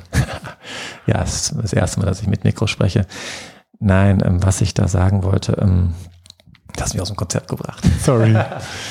Dann stelle ich nochmal eine Anschluss-Anknüpfungsfrage. Du hast vorhin gesagt, das ist so ein Anliegen, irgendwie den Leuten Mut zu machen oder so das äh, Vertrauen in den eigenen Körper und ähm, in die eigene Wahrnehmung für den eigenen Körper oder die eigenen Kinder zu, zu stärken. Das, das genau. war jetzt gar keine Frage. Nee, nee. Aber vielleicht nee, trotzdem genau. eine gute Vorlage. Ja, also auf jeden Fall, weil was ist denn mein Ziel als Hausarzt? Ich will die Familien, die, also ich sehe mich als Familienarzt übrigens, also ich möchte die ganze Familie behandeln, von dem Neugeborenen bis zur Großmutter, weil dann sehe ich das Konzept. Ich, wie gesagt, ich habe ich noch nicht so lange äh, noch nicht berichtet, aber ich mache gerade die Psychotherapie-Weiterbildung. Man kann als Facharzt so eine, man nennt das fachgebundene Psychotherapie-Ausbildung machen, wo man dann als Hausarzt auch als Psychotherapeut arbeiten kann. Da will ich so ein paar Patienten haben, sagen wir mal so Angstpatienten, Depressionspatienten, die ich ganz gut nebenbei ähm, vielleicht mal Mittwochnachmittag oder so machen kann. Und viele Probleme sind ja psychosomatischer Natur, ist einfach so in der Hausarztpraxis. Wobei ich da direkt reingrätschen muss. Das wird immer so gesagt.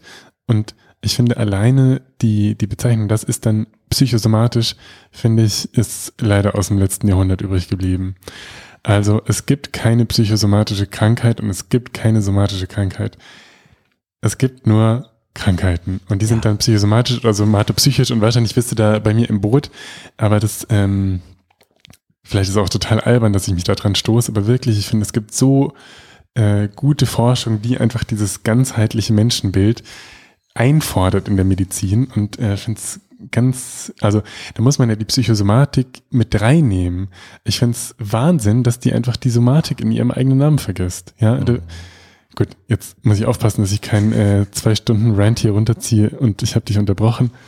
Ich glaube, wir sind im gleichen Boot, wenn wir sagen, okay, der Mensch ist halt ganz und hat Erkrankungen und die sind dann sowohl seelisch als auch somatisch bedingt und bedingen sich eben gegenseitig, diese verschiedenen Organisationsebenen. Hast du vollkommen recht und ich würde auch noch den Geist mit hinzunehmen, aber ich ja. finde es halt interessant, also du bist da voll drin, aber das sieht nicht jeder so. Ich komme ja, ja aus, natürlich nicht. bin ja ein bisschen älter als du und so wie ich äh, geprägt wurde, da haben wir darum gekämpft dass das überhaupt anerkannt wurde, dass die Ursache von Bauchschmerzen eben nicht nur die Gastritis ist, also die reine Gastritis durch, was weiß ich, zu viel Ibuprofen, sondern eben auch seelische Natur sein kann durch, durch, durch zu viel Stress. Also das nur ein ganz plattes Beispiel jetzt. So. Insofern bin ich da vollkommen bei dir. Also es geht darum, den ganzen Menschen zu betrachten in seiner Dreiheit, also Körper, Seele und Geist, zu gucken, welches System passt da nicht. Und sehr oft spielen halt auch zwischenmenschliche Beziehungen damit rein oder auch Situationen, sag ich mal, ein Verlust oder so. Und wenn ich das weiß, also der Kinderarzt, der muss ja immer fragen, ja, sind Sie denn auch krank, Mutter, oder wie, wie geht's Ihnen denn? Wenn aber die Mutter schon oft bei mir war mit dem Burnout und der Vater mit der Hypertonie, kenne ich die Situation. Also das ist sozusagen der Idealzustand. Und dann versuche ich, die Menschen zu befähigen, sich selbst zu helfen. Also man kann als Arzt ja böse denken, am besten oder was wäre das wirtschaftlich Beste? Die kommen einmal im Quartal und holen sich ihre Schilddrüsentablette ab. Das ist das Beste. Verdiene ich 40 Euro, habe keinen Aufwand. Und wenn ich die jetzt fit mache, kommen die ja gar nicht mehr vielleicht. Aber das ist wunderbar, weil dann kommen die nächsten. Also es gibt genug, die ähm, Hilfe brauchen. Und ähm, für mich wäre es das Schönste, wenn ich die Patienten oder die Menschen, die ich begleite, irgendwo treffe und die sagen, hey, das war cool. Seitdem schaffe ich das alleine mit entwickeln oder was auch immer. Oder wenn mein Kind ähm, Fieber hat, dann warte ich erstmal und versuche ein paar Sachen und ich krieg's alleine ohne dich hin und es passiert nichts. Also es, dem Kind passiert nichts. So, das wäre für mich der Idealzustand, dass ich die so befähigt habe, durch ähm, paar Tipps, die ich gebe, ne, wie ich schon sagte, Red Flags, auf die man achten muss, dass die Sicherheit kriegen und dass die das auch an die Kinder weitervermitteln. Meine Hoffnung wäre dann, dass dann insgesamt wieder mehr Vertrauen und mehr auch, ja, mehr Vertrauen in sich selbst, aber auch der, der Blick in den eigenen Körper, das Gespür in den eigenen Körper gestärkt wird, weil das brauchen wir wirklich elementar in der heutigen Zeit. Man kann ja mal einen kurzen Schwenk zur Corona-Situation machen. Es ist einfach schade, dass von offizieller, offizieller Seite nie und ich habe es noch nicht gehört vielleicht, mal angeregt wird, was kann ich denn tun in der kalten Jahreszeit, um mich der Krankheit zu erwehren. Die Krankheit ist Fakt und die Krankheit ist, ich habe es im Dienst erlebt, ein 44-Jährigen, der schwer krank war. Ähm, der war völlig hilflos in meinem Dienst. Ich habe jetzt viele Corona-Patienten behandelt. Frage ich immer wieder, was, ja, was machen Sie denn dafür? Ja, gar nichts. Wir warten einfach ab und trinken ein bisschen Tee und das war's. Und ich so, ja, aber man kann doch auch Dinge machen. Man kann doch auch ähm, den Husten behandeln, man kann versuchen, Vitamine zu nehmen, einfach insgesamt gesund zu sein. Das, das, da wird gar kein Fokus drauf gelegt. Die, die Impfung ist das Allheilmittel. Und zu sagen, ich habe jetzt so eine Mutter gehört, die musste zum Test, die standen zwei Stunden in der Kälte, um diesen Test zu machen und waren völlig ausgefroren nachher. Da frage ich mich, ähm, wo war da jetzt die Prophylaxe? Stell dir vor, die haben Corona und sind völlig erkaltet dann. Also dann hat das Virus, habe ich ja vorhin gesagt, deutlich bessere Karten, diesen Menschen kränker zu machen. Also ich glaube einfach, den Menschen, das sind ganz simple Sachen, die man ihnen sagen könnte. Haltet euch warm, sozusagen schlaft viel, ähm, habt keine Angst. Stattdessen wird gesagt, ähm, wenn ihr euch trefft, gibt es 25.000 Euro Strafe. Also, wisst ihr, was ich, meine? Also da, da fehlt mir wirklich so ein bisschen eine gute Mischung. Also eine Vorsicht, seid vorsichtig, habt, seid solidarisch, schützt die Risikoperson, aber habt auch Vertrauen, wir schaffen das gemeinsam und nicht nur Angst, Angst, Angst. Genau, und also das äh, finde ich schön und da habe ich eben ein paar Studien rausgesucht, dass du das so dezidiert sagst, weil ich das auch schmerzlich vermisse. Also gerade in der Allgemeinmedizin, ich meine, es wird engagierte Hausärzte geben, die jetzt versuchen, Leute an die Hand zu nehmen und sie zu inspirieren, das Rauchen sein zu lassen und äh, Gewicht zu verlieren und sowas. Aber so in der öffentlichen Diskussion fehlt mir das auch ähm, maximal, dass, wie du sagst, alles schielen auf die Impfung und, und hoffen da ja zu Recht drauf. Also es ist ja auch gut, dass Impfstoffe entwickelt werden. Nur das als, als das alleinige Allheilmittel zu sehen, das ist so schade, weil so viel Potenzial irgendwie in diesem, in dieser tragischen Gesamtsituation gerade liegt, die man viel besser nutzen könnte. Soll ich dir ein paar Sachen dazu vorlesen, ja, muss gerne. ich sagen? Ich habe es rausgesucht. Also erstmal, jetzt habe ich das Rauchen erwähnt. Ich habe ein Review gefunden der sagt, dass Raucher eine 1,5, 1,4-fach erhöhte Chance für eine schwere Symptomatik und 2,4-fach erhöhtes Risiko für eine Intensivaufnahme oder genau einen Tod durch eine Corona-Infektion haben. Und jetzt lese ich das so vor, jetzt geht es mir nicht, nicht darum, die Raucher zu bashen oder ihnen noch mehr Angst zu machen. Ich will nur einmal verdeutlichen, 2,4-faches Risiko. Klar, wenn jemand heute aufhört zu rauchen, dann wird er diesen Benefit nicht sofort haben. Aber grundsätzlich, was da für ein Potenzial drin liegt, eben das Rauchen sein zu lassen und das jetzt als, als den Punkt zu nehmen, wo man heute aufhört und die Leute eben ärztlicherseits an die Hand zu nehmen und gut zu begleiten mit dieser, mit diesem aufrichtigen Interesse, das du vorhin so, so beschrieben hast. Und zu sagen, Herr Meier, jetzt lassen Sie das Rauchen sein und wir gucken jetzt zusammen, wie wir das hinkriegen, dass Sie es sein lassen können. Das, ähm, ja, da ist, finde ich, diese Zahl 2,4 irgendwie ein guter Ansatzpunkt. Dann gibt's äh, was zu Übergewicht, äh, auch ein Review, der sagt, dass ein schlechtes Outcome bei Adipositas mit äh, 1,24 und 2, bis 2,56-fachem Risiko assoziiert ist. Äh, ich packe das alles in die Show Notes rein und metabolisches Syndrom, also arterielle Hypertonie, Adipositas, Fettwechselstoff, äh, Fettstoffwechselstörung und Insulinresistenz ist diese, dieses äh, böse Quartett wenn Patienten das haben und dann an Covid erkranken, dann ist das Risiko für eine Hospitalisierung und eine Beatmungspflichtigkeit um 3,4-fach erhöht. Okay, also das soll reichen so. Die ganzen westlichen chronischen Zivilisationskrankheiten, die erhöhen einfach das Risiko drastisch, beziehungsweise darf man nicht unbedingt sagen, das Risiko ist erhöht, sondern äh, sind dann so Odds-Ratios bei manchen dieser Studien, die da angeguckt sind weil es epidemiologische Studien sind. Das heißt, man kann nicht sagen, das Risiko erhöht sich dadurch, aber es ist letztlich eine Formulierungsfrage. In dem Fall die ganzen westlichen Zivilisationskrankheiten, die ähm, könnte man jetzt viel härter fokussieren und irgendwie gucken, dass man Patienten unterstützt, dass sie die loswerden, weil sie dann im Falle einer Corona-Infektion sehr wahrscheinlich deut deutlich besser wegkämen. Und jetzt, jetzt ich kurz einhaken ich sage mal was, was ganz Böses. Bitte. Die sind gewollt. Also es ist jetzt wirklich eine Mutmaßung, aber wenn man wirklich das System anguckt, ist das gewollt, weil da wird verdammt viel verdient. Also es ist jetzt wirklich böse gesagt, sicher nicht von allen gewollt, aber jetzt stell dir mal vor, die Leute würden plötzlich gesünder leben. Man würde wirklich diese Milliarden von Geld, die in Impfstoff investiert wurden, in Prävention, in Aufklärung investieren und auch in Entwöhnungsprogramme, in Sucht, ähm, Begleitungsprogramme und so weiter, wie das habe ich in der Psychotherapie, habe ich gerade einen Patienten mit, mit, ähm, mit der Alkoholsucht und wir arbeiten sehr daran, warum er das hat und wie es besser wird und es wird jetzt langsam besser, was man da für ein Potenzial hätte, aber da verdient auch keiner dran. Also es ist wirklich böse gesagt, aber ich glaube, da ist schon was dran. Also es ist einfach so.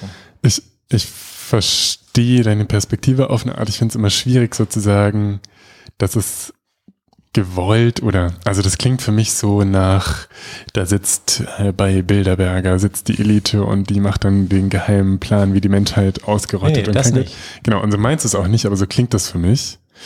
Aber genau, wenn du sagst, dass äh, leider das Gesundheitssystem so ausgelegt ist, dass der Hausarzt halt kein Geld dafür kriegt, wenn er sich die Leute eine Stunde lang fürs Gespräch einlädt und dann mit ihnen drüber spricht, wie sie das Rauchen aufhören können, aber sehr viel Geld dafür kriegt, dass er ähm, für eine Impfung zum Beispiel genau die die Impfung macht oder so die Patienten durchschleust, das ist äh, unglücklich, ja.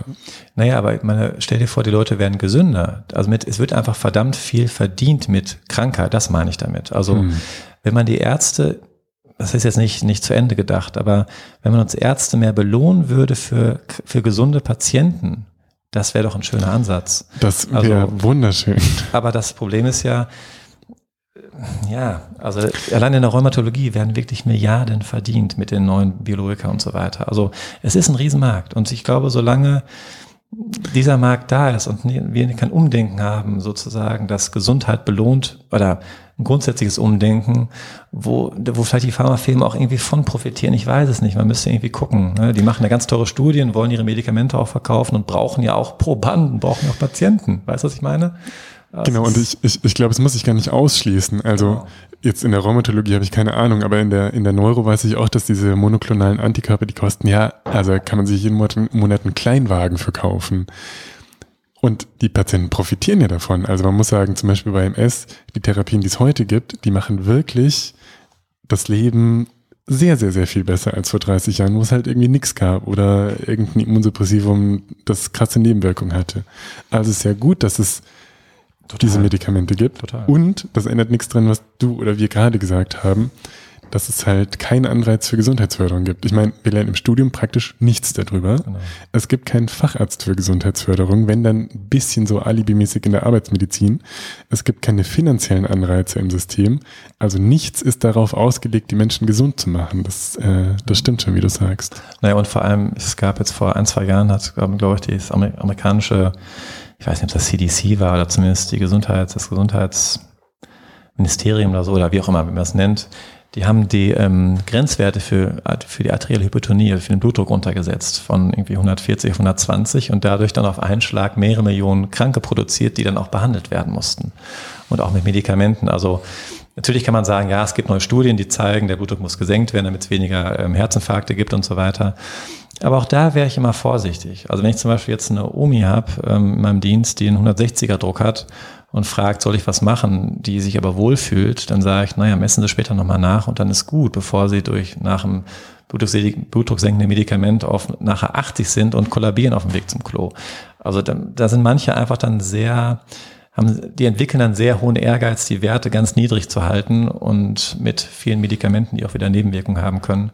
Ja, und vergessen den Weg. Es gibt ja auch andere Möglichkeiten, ne, sozusagen, wie der Blutdruck dann gesenkt werden kann. Also ich will nur sagen, es, man könnte andere Wege gehen, aber es wird natürlich, ja, der Aktienkurs muss stimmen und so weiter. Es ist ein bisschen böse, was ich sage und es ist auch leicht ironisch gemeint, aber trotzdem, wie du schon sagst, für, für Gesundheitsförderung, das sieht man jetzt ganz klar bei der Corona-Krise, da ist nicht so richtig eine Lobby da. Und das ist aber so, so wichtig eigentlich in der, in der jetzigen Zeit. Speziell zum Blutdruck muss ich sagen, also ich habe das auch schon oft gehört, ähm, und das ist ja so, wie du sagst, dass die, die Werte verändert wurden auf ähm, 120 zu 80 als Richtwert und dadurch per Definition jetzt auf einmal ganz viele Leute Bluthochdruck haben. Ich würde tatsächlich sagen, soweit ich das abschätzen kann, dass das auch gut ist, diese ähm, neue Grenzwertziehung. Gleichzeitig stimmt es natürlich auch, dass viele, oder grundsätzlich gesagt stimme ich dir bei, dass es viele Referenzwerte in der Medizin gibt, die total beliebig sind. Also zum Beispiel das, ähm, das ist dann ein gutes Beispiel aus meiner Sicht, so CRP-Wert in der Klinik. Ja, ja, ein bisschen CRP, pff, was das schon? Das ist total viel und da sollte man aus meiner Sicht, wenn jemand so einen diskret erhöhten CRP-Wert hat, also so einen Entzündungswert, sollte man da aus meiner Sicht ganz genau hingucken und weitere Diagnostik machen. Macht aber kein Schwein, weil ist ja nur ein bisschen CRP. Ja. Und wo kommt dieser CRP-Wert her? Keine Ahnung, hat sich halt irgendwann ausgedacht. Also genau, es ähm, ist vieles beliebig und nicht so nachvollziehbar an, an offiziellen Referenzwerten, die wir haben, das stimmt. Ich habe jetzt zum Thema Gesundheitsförderung und Covid, habe ich mir diese Vitamin D-Sache mal ein bisschen angeguckt. Mhm. Das ist ja sehr polarisiert und letztlich kann ich oder können wir jetzt irgendwas sagen und dann wird jemand anders was anders sagen und vielleicht trägt das nur zu noch mehr Verwirrung bei. Meine Quintessenz ist, dass es viele epidemiologische Studien gibt. Und auch wieder gute Frage, Vitamin D, ah, wann ist denn jetzt jemand defizient oder nicht? Oder also Total. wie werden diese Referenzwerte berechnet? Die sind ein bisschen aus dem Hintern Die wurden auch verändert, ja. ja. genau. Aber jetzt kann man überlegen, ähm, wie sind denn vor 100.000 Jahren die Leute vermutlich mit welchen Serumwerten rumgelaufen? Und ab wann sind die Vitamin D-Werte so hoch, dass sie dann pathologische Sachen machen und ähm, wann werden Leute akut krank und wann, also genau, nach unten genauso. Also man kann das ja so ein bisschen diskutieren auf jeden Fall. Es würde jetzt an dieser Stelle zu weit führen. Ich möchte speziell zu Covid sagen. Es gibt mittlerweile relativ viele epidemiologische Studien. Das ist auch das, was so in der, in der Presse oft dann als reißerische Schlagzeile steht. 95 Prozent aller Intensivpatienten sind äh, unzureichend mit Vitamin D versorgt und sowas. Da muss man immer ganz vorsichtig sein, weil das sind eben diese epidemiologischen Studien.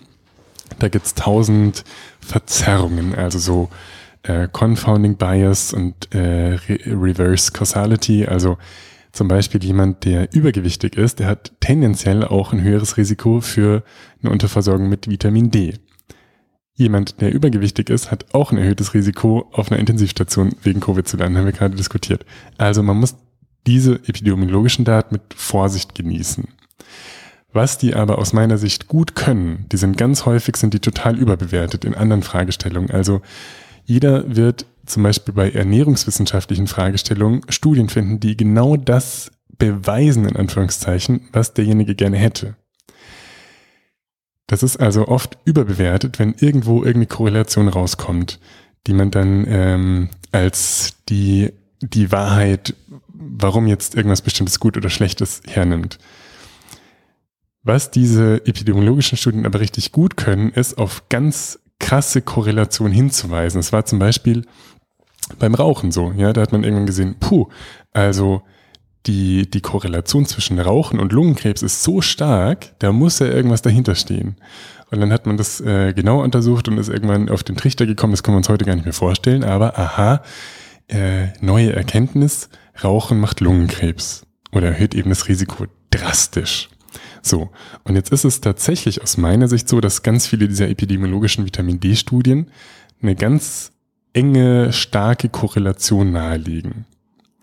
Es gibt leider fast keine RCTs, also randomisierte, kontrollierte Studien, ähm, wo man Patienten Vitamin D gegeben hat und einen Kontrollarm hat, wo man das nicht hat, weil äh, erstens gibt es die grundsätzlich wenig. Jetzt sind wir wieder bei der Frage, wer finanziert es und wer hat ein Interesse dran. Also der ähm, Neulich hat mir jemand erzählt, letzte Woche, dass der globale Vitamin D-Markt äh, 250 Millionen beträgt. Das ist ja ein Pups, also ist wirklich nix. Das ist da, nix, ja. Äh, es ist gar nichts global für die ganze Welt. Ähm, das heißt, niemand verdient, verdient daran. Wer macht so eine Studie? Niemand. So. Ähm, dann ist es methodisch schwierig, weil es bräuchte ein bisschen, bis man einen Spiegel aufbaut. Ähm, also genau, es gibt viele Schwierigkeiten. Aber es gibt eine Pilotstudie von Castillo äh, et al., die haben äh, Calcifediol, also ein Vorläufer des Vitamin Ds, das man so als Nahrungsergänzungsmittel kaufen kann, haben die den Patienten, die bei, also es war eine spanische Studie, glaube ich, die da ins Krankenhaus mit Covid kamen, hat man denen das gegeben, weil das den Serumspiegel schneller ansteigen lässt und hat dann also zwei Arme gehabt. Patienten kommen, werden randomisiert. Eine Gruppe kriegt äh, eben verblindet dieses Vitamin, äh, die Vorläuferpräparat hat dann schnell einen hohen Spiegel und die andere Gruppe nicht. Und da war es so, dass von der Gruppe, die ähm, 50 Patienten wurden in den, in den Interventionsarm eingespeist, da landete nur einer auf Intensivstation und niemand ist gestorben. Und von den 26 unbehandelten Patienten, also viel weniger, ich weiß nicht, warum die diese, ähm, warum die es so berechnet haben, von den 26 Patienten, die keine, kein Vitamin D-Vorläuferpräparat bekommen haben, da ähm, sind 13, also die Hälfte, auf intensiv gelandet und zwei sind gestorben. Das ist jetzt eine Pilotstudie, die ist auch mit Vorsicht zu genießen, weil ähm, die Fallzahl wahrscheinlich viel zu klein ist. Ich weiß nicht genau, wie die das alles berechnet haben, aber das ist einmal eben eine, eine kontrollierte, randomisierte Studie, die im Einklang steht mit dieser krassen Korrelation, die man aus den epidemiologischen Daten sieht. Wenn ich das jetzt nehme vor dem Hintergrund, dass wenn jemand Vitamin D substituiert, er erstmal nichts falsch macht, also die allermeisten von uns wahrscheinlich sowieso defizient sind und wenn wir jetzt 5000 äh, internationale Einheiten am Tag oder so nehmen, die Gefahr, dass wir uns da irgendwelche Komplikationen oder unerwünschten Arzneimittelwirkungen einkaufen, sehr, sehr, sehr gering ist, dann würde ich tendenziell, nicht tendenziell, ich würde sehr eindrücklich dafür ähm, meiner Familie oder den Leuten, die das interessiert, empfehlen, Vitamin D jetzt gerade zu substituieren. Amen. Was sollst du auch dazu sagen? Ich habe es ein bisschen vorgelesen jetzt, ja. Ja, wobei ich kurz einhaken äh, wollen Bitte. würde. Also ich, ich denke, also die Frage ist ja, wie ist der Spiegel? Also und ich meine, auf jeden das Fall ist, wichtig ist, in, ja, sag ruhig. Entschuldigung, das ist natürlich ideal, wenn man den misst, ja, kostet 20 Euro beim Hausarzt, äh, ist natürlich die allerbeste Idee, wenn man, wenn man guckt, wo liegt der denn? Das stimmt. Weil ich glaube, generell ein Vitamin D-Mangel ist einfach ein Problem im Winter. Also die Leute sind einfach viel infektanfälliger. Und die, jetzt ist ja eher die Frage, wo sich ja die Experten streiten, sagen wir, ich habe keinen Mangel. Also ich bin jetzt ja, in einem Wert, wo ich hochnormal bin und nehme ich dann noch was oben drauf, dass er schützt oder nicht. Und da wäre ich eher, so ich sage, wenn ich einen hochnormalen Wert habe, reicht das. Also so ist mein Gefühl. Ich muss jetzt nicht extrem hoch haben, weil das dann besser, besser vor der Erkrankung schützt. Die Frage ist, weißt du, wie es in der Studie war? Haben die den Wert gemessen und haben nur gesagt, wir geben Vitamin D und äh, welche Einheit war das denn? 5000 oder wie viel? Das weiß ich nicht. Und, und ähm, wie gesagt, das ist nicht Calcitriol, sondern ja, die, haben, genau, ja. die haben es auch, glaube ich, intravenös gegeben. Okay. Und letztlich bin ich da auch bei dir. Also erstens, ideal ist natürlich, wenn man den Wert misst und wenn jemand hochnormal ist. Aber was ist dann hochnormal? 20, 30 Nanogramm pro Milliliter, glaube ich, ist die, ist die Einheit. Na, zum Beispiel 50 wäre dann hochnormal. Das, das wäre ne? hochnormal. Und ich äh, würde denken, dass sehr, sehr, sehr, sehr wenige Menschen, die nicht substituieren, bei 50 rauskommen, wenn sie es testen. Wahrscheinlich niemand von uns. Zumindest nicht im Ruhrgebiet, wo es immer grau ist. Die meisten haben so ein bisschen, genau, ne, ne, also, also ich, ich lasse ihn einmal, einmal pro Jahr testen und ich bin immer so im, im, im, im, mittleren normalen Bereich und dass ich sagen kann, ich kann durchaus was nehmen, das schadet nicht, so. Das heißt, wo bist du genau?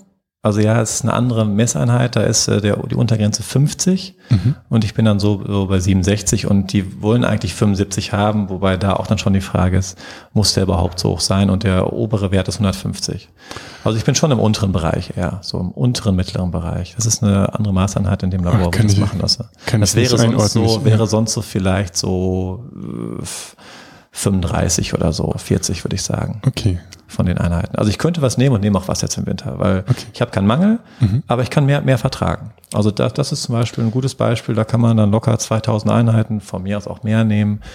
Aber es gibt ja welche, die geben 100.000 Einheiten und da ist halt, die schwören da total drauf. Da ja, kann man machen, aber ich sage immer, die Dosis macht das Gift. Also da bin ich einfach vorsichtig, sagen wir so. Und ich glaube, es geht auch anders. Ja, 100.000 ist äh, bestimmt Quatsch. Ich glaube, mit meinem kleinen Plädoyer wollte ich vor allen Dingen die Leute jetzt äh, erreichen, die bis jetzt gesagt haben, das ist totaler Käse. Und wenn sie das weiter sagen wollen, dann dürfen sie das natürlich sehr gerne. Aber Genau, das bisschen, meine, weil, weil es gibt ja in der Medizin genug Leute, ich meine, bei uns auf Intensivstationen liegen die Leute, kein Mensch spricht über Vitamin D, da steht nichts in der Leitlinie und sonst wo drin. Das wäre ja schon ein Gedanke wert. Total, irgendwie. ein Riesengedanke und ich wollte noch kurz was ergänzen. Ich habe mit einer äh, befreundeten Krankenschwester Kontakt, die in der Uni ähm, Essen arbeitet und von wegen, wie kann man noch die Krankheit anders behandeln? Die senken das Fieber die ganze Zeit. Und ähm, die haben, die sagen, ja, die müssen schön kühl sein, damit die besser durchkommen und haben viele Komplikationen und die Klinik Havelhöhe, also die anthroposophische Klinik, da wird regelmäßig ein Update gemacht. Da ist, ist auch eine auch eine anthroposophische ja. Klinik, genau, die aber auch in Berlin, ist in Berlin und die sehr viel ähm, auch Intensivpatienten hat und da ist zumindest Stand vor zwei Wochen noch keiner gestorben. Also was ungewöhnlich ist. Kann sein, dass jetzt welche gestorben sind, aber die versuchen halt einen ganzheitlichen Ansatz, individuell zu gucken und auch mal fiebern zu lassen.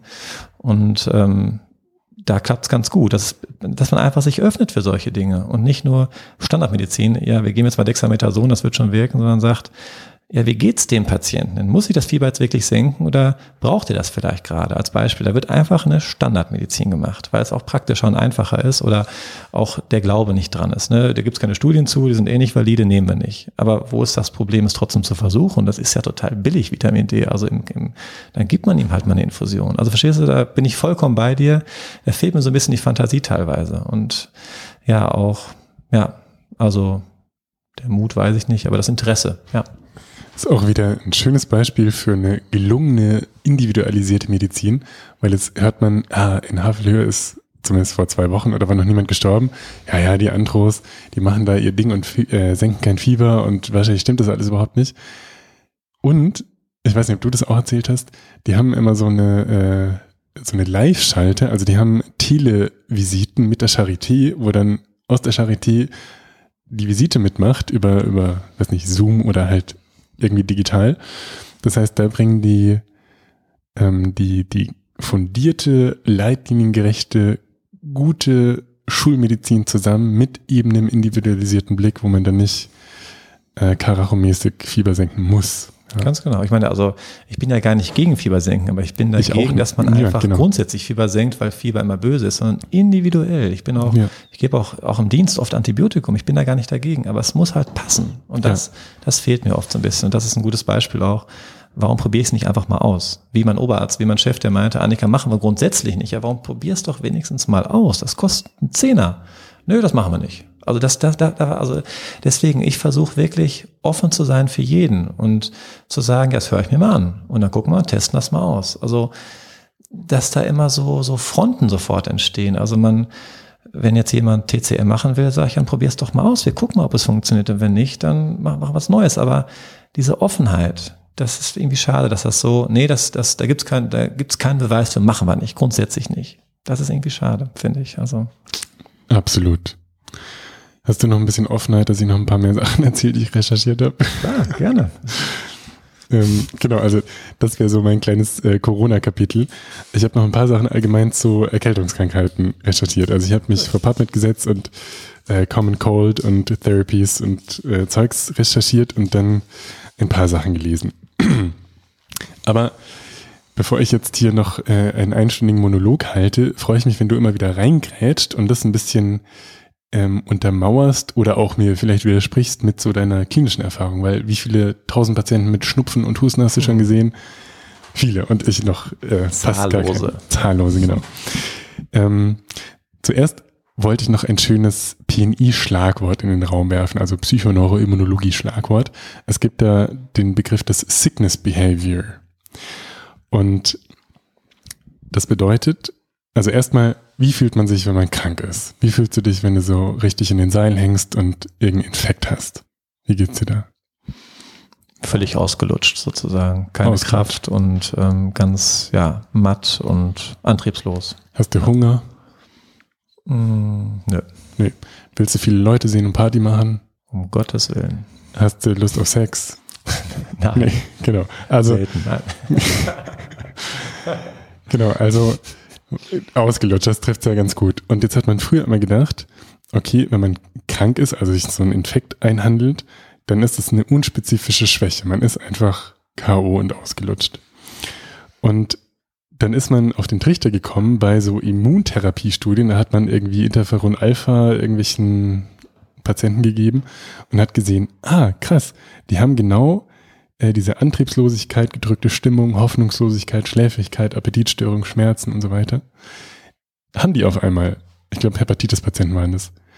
Und wenn man das, Patient, äh, das Medikament nicht mehr gibt, diesen Immunmodulator, dann gehen auch diese Symptome wieder weg. Vielleicht müssen wir das, ähm, dieses Verhalten oder Erleben, das man hat, wenn man krank ist, hinterfragen und dann hat man das halt weiter untersucht und irgendwie tollen äh, Immunparameter äh, gemessen und das dann korreliert eben mit diesem Erleben und hat dann dieses Sickness Behavior als, als Begriff so ein bisschen in der PNI etabliert und sagt eben jetzt, dass es nicht diese unspezifische Spre äh, Schwäche ist, sondern eine immunologisch vermittelte Anpassungsleistung des Organismus, um eben ganz gezielt diesen Krankheitserreger oder Auslöser irgendwie platt zu machen, also alle Ressourcen darauf auszurichten.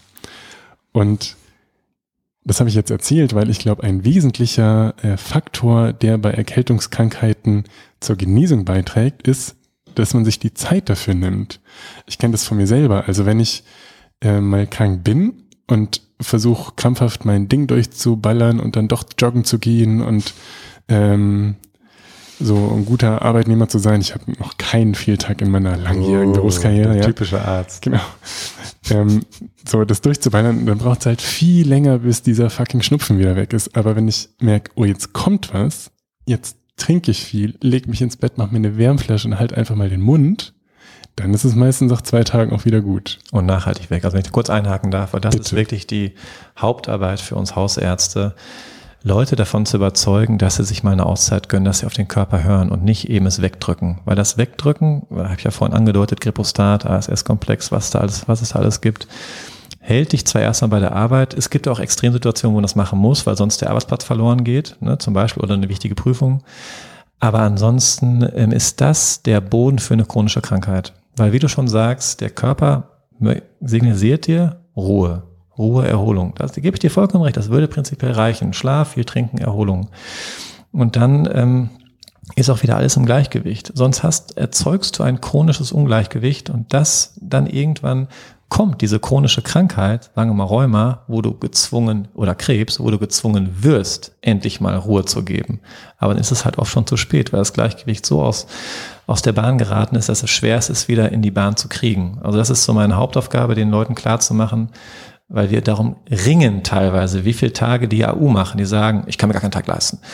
Ja, aber sie brauchen mindestens drei Tage. Nein, ein. Wir falschen dann richtig, weil die Leute das Gefühl haben, sie dürfen nicht ausfallen. Sie müssen jetzt weiterarbeiten aus diversen Gründen und meistens mache ich denen dann oder versuche ihnen klarzumachen, wenn sie jetzt weiterarbeiten, kommt die nächste Erkältung, die ist dann aber, oder kommt die Lungenentzündung, dann sind sie einen Monat krank und dann sind sie auf jeden Fall weg vom Fenster auf der Arbeit als Beispiel. Also das kann ich total unterstützen und ähm, wieder ein Punkt, wo man den Leuten mit an die Hand gibt, höre auf die Signale.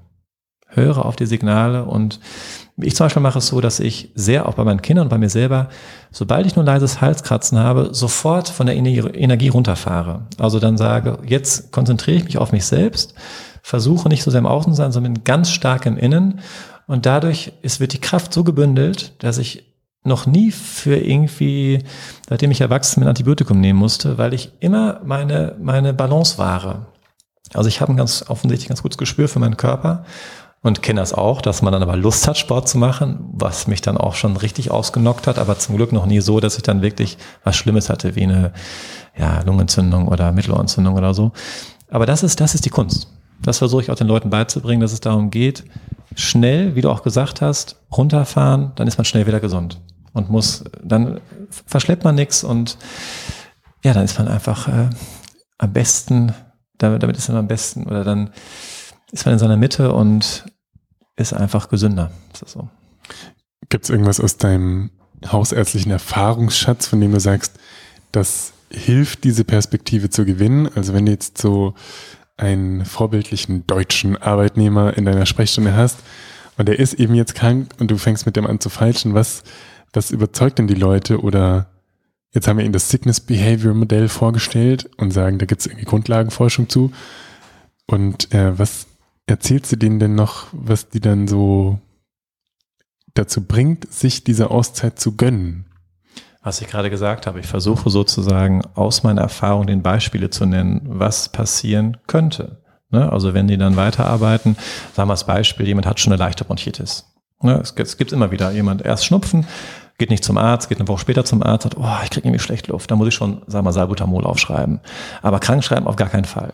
Sag ich, ja, können Sie denn sich, Sie können ja weiterarbeiten, also ich versuche ein Konzept zu entwickeln, wie das, was du vorhin vorgestellt hast, wie kriegt der Körper Ruhe umsetzbar ist. Das kann ja durchaus mit Arbeit auch möglich sein. Ich frage dann, können Sie, wie ich es bei mir beschreibe, auf der Arbeit auf 50 Prozent Arbeitsleistung runterfahren, viele Pausen machen, viel trinken und schlafen? Wenn er das machen kann. Sag ich, kann ja auch klappen. Also ich versuche das Bewusstsein dafür zu stärken und zu sagen, wenn sie es nicht machen, dann sehen wir uns in einer Woche wieder. Oder sie landen sofort im Krankenhaus, weil sie dann die Lungenentzündung haben. Und das wirkt dann oft. Oder die arbeiten weiter und kommen mit der Lungenentzündung, fallen dann einen Monat aus und haben dann für die Zukunft gelernt. Das gibt's natürlich auch, die ganz unverbesserlichen. Aber nein, das ist ja auch ist ja auch gut. Also es gibt natürlich auch die, die man, die man die AU ausreden muss, aber das sind, das sind weniger, ne? also die dann keinen Bock haben. Aber das, das gelingt eigentlich ganz gut, wenn man sozusagen die Perspektive aufzeigt und lernen aus Erfahrung. Ne? Also die, die merken dann, also ja, auch andere, die dann sagen, sie haben Bluthochdruck und dann geht's darum, ich will aber keine Medikamente nehmen, wo ich sage, verstehe ich total, versuche dann ein Leben zu ändern, dann gibt's immer wieder Rückschläge. Ne? Ich, die essen, holen sich dann morgens erstmal zwei Mortadella-Brötchen beim Bäcker und ja, hol doch nur eins zum Beispiel, damit dein Gewicht ein bisschen runtergeht und mach Sport und dann kommen sie manchmal nicht wieder, weil sie sich halt schämen, dass sie sich nicht, nicht dran gehalten haben. Und dann ist auch die Frage, wenn sie mal wiederkommen, wie gehe ich als Arzt damit um? Also wie auch in der Psychotherapie. Bestrafe ich sie dann mit einem so verächtlichen Blick, so ja, du bist ja ein schwacher Mensch, du hast es nicht geschafft? Oder sage ich, naja, da müssen wir nochmal ein Konzept entwickeln, was stimmiger ist. Also, ne, dass man immer wieder auch versucht, ich sehe mich als Begleiter, als Arzt. Ich sehe mich nicht, also es gibt ja, die ältere Generation ist eher so paternalistisch unterwegs, so väterlich, ich weiß, was gut ist für dich. Ich sehe dich, du brauchst das, mach das mal. Musst nicht hinterfragen, mach einfach. Manche brauchen das vielleicht, aber das ist nicht mein Weg der Medizin. Mein Weg ist mit dem, mit dem Patienten, also Hilfe zur Selbsthilfe nach wie vor. Und wenn er wiederkommt, sage ich, alles gut, vielleicht haben wir das falsche Konzept gehabt. Wir überlegen nochmal ein neues, weil es für sie nicht lebenswert ist. Also so, es ist immer wieder ein Ringen und Beispiele nennen und einfach, ja, den Patienten nicht irgendwie strafen dafür, dass er es dann nicht geschafft hat oder so. Das ist ein wichtiges Prinzip von mir. Okay. Ich komme nochmal zurück zu meinem äh, Dings hier, zu den Sachen, die ich rausgesucht habe. Also bei Erkältung gibt es eine schöne Studie, die man gemacht hat. zum Thema Schlaf. Kannst du bestimmt auch noch was äh, dazu sagen, wie das aus deinem hausärztlichen Erfahrungsschatz also unterstützenswert ist, was ich jetzt hier kurz erzähle? Also es gibt verschiedene theoretische Erklärungsmodelle dafür, wie Infektanfälligkeit bei, bei schlechtem Schlaf irgendwie ähm, gefördert wird, weil irgendwelche Lymphozyten ähm, eingeschränkt produziert werden oder der Cortisolspiegel, der so eine zirkadiane Rhythmik hat, durcheinander gerät. Ähm, vor allen Dingen aber gibt's diese tolle, eine schöne klinische Studie und da hat äh, Prater et al. in 2015, packe ich auch in die Show Notes, hat 164 Probanden mit Rhinoviren, ähm, äh, was heißt infiziert, aber Rhinoviren, das sind, ich weiß gar nicht, wie viel anteilig die ausmachen, aber ein Großteil dieser Infekte, die man so in der Hausarztpraxis sieht, sind durch, als erstmal sind fast alle viral. Das heißt, wenn jemand ein Antibiotikum möchte, damit er wieder gesund wird, dann wird das in 99 Prozent der Fälle genau gar nichts bringen. Ich, ähm, genau, habe das, für mich ist das so fremd, aber ich glaube, es gibt viele Leute, die wollen das Antibiotikum, dass sie dann wieder gesund werden. Du nickst. Ja, auf jeden Fall, weil die wollen ja was an die Hand haben, dass sie wieder fit sind. Und die, die gerade so ähm, im Dienst, so auch, ähm, ja, wie soll ich das gut erklären? Also ähm, Menschen, die nicht aus Deutschland kommen, also so auch so ähm, Südländer oder so, die, die wollen schnell was haben. Mhm. Die sagen, gib mir, gib mir ein Antibiotikum, mhm. da geht's mir wieder gut. Und wenn ich sage, es war ein Virus, ja egal, trotzdem. Also weil die, damit verbinden die einfach mhm. schnell wieder gesund. Mhm. So. Und ja, beim Virus, das ist ja das schwierig mhm. für die Hausärzte. Dann, deswegen wird, werden die dann gedopt, die Patienten mhm. oft, mit so Mitteln wie Ibuprofen, damit die dann wieder arbeiten können. Also auf jeden Fall ist ein Okay, muss ich den Patienten auch Placebo-Akupunktur auf, aufhalsen. Kann ich sehr empfehlen. Genau, aber Spaß beiseite. Also die meisten ähm, sind eben, oder alle äh, dieser hausärztlich äh, versorgten Infektsymptomatiken mit Schnupfen, Husten, Heiserkeit sind viral bedingt. Ja. Und dann hat man da bei dieser Studie diese 164 Probanden mit Rhinoviren infiziert, also hat den so das in die Nase reingetupft und hat dann geguckt, ähm, wie viel schlafen die mussten die sagen, wie viel sie schlafen und da so Fragebögen ausfüllen, hat dann gesehen, dass diejenigen, die unter sechs Stunden geschlafen haben, die hatten eine viermal höhere Chance für eine Symptommanifestation, also sind krank geworden, als diejenigen, die über sieben Stunden geschlafen haben. Ja. ja spannend, ähm, auf jeden Fall, ja. Also schlafen hilft, vermutlich. Die Balance einfach. Ja. Das ist eigentlich im Einklang mit dem, was wir gerade gesagt haben, man kann runterschalten, aber Total.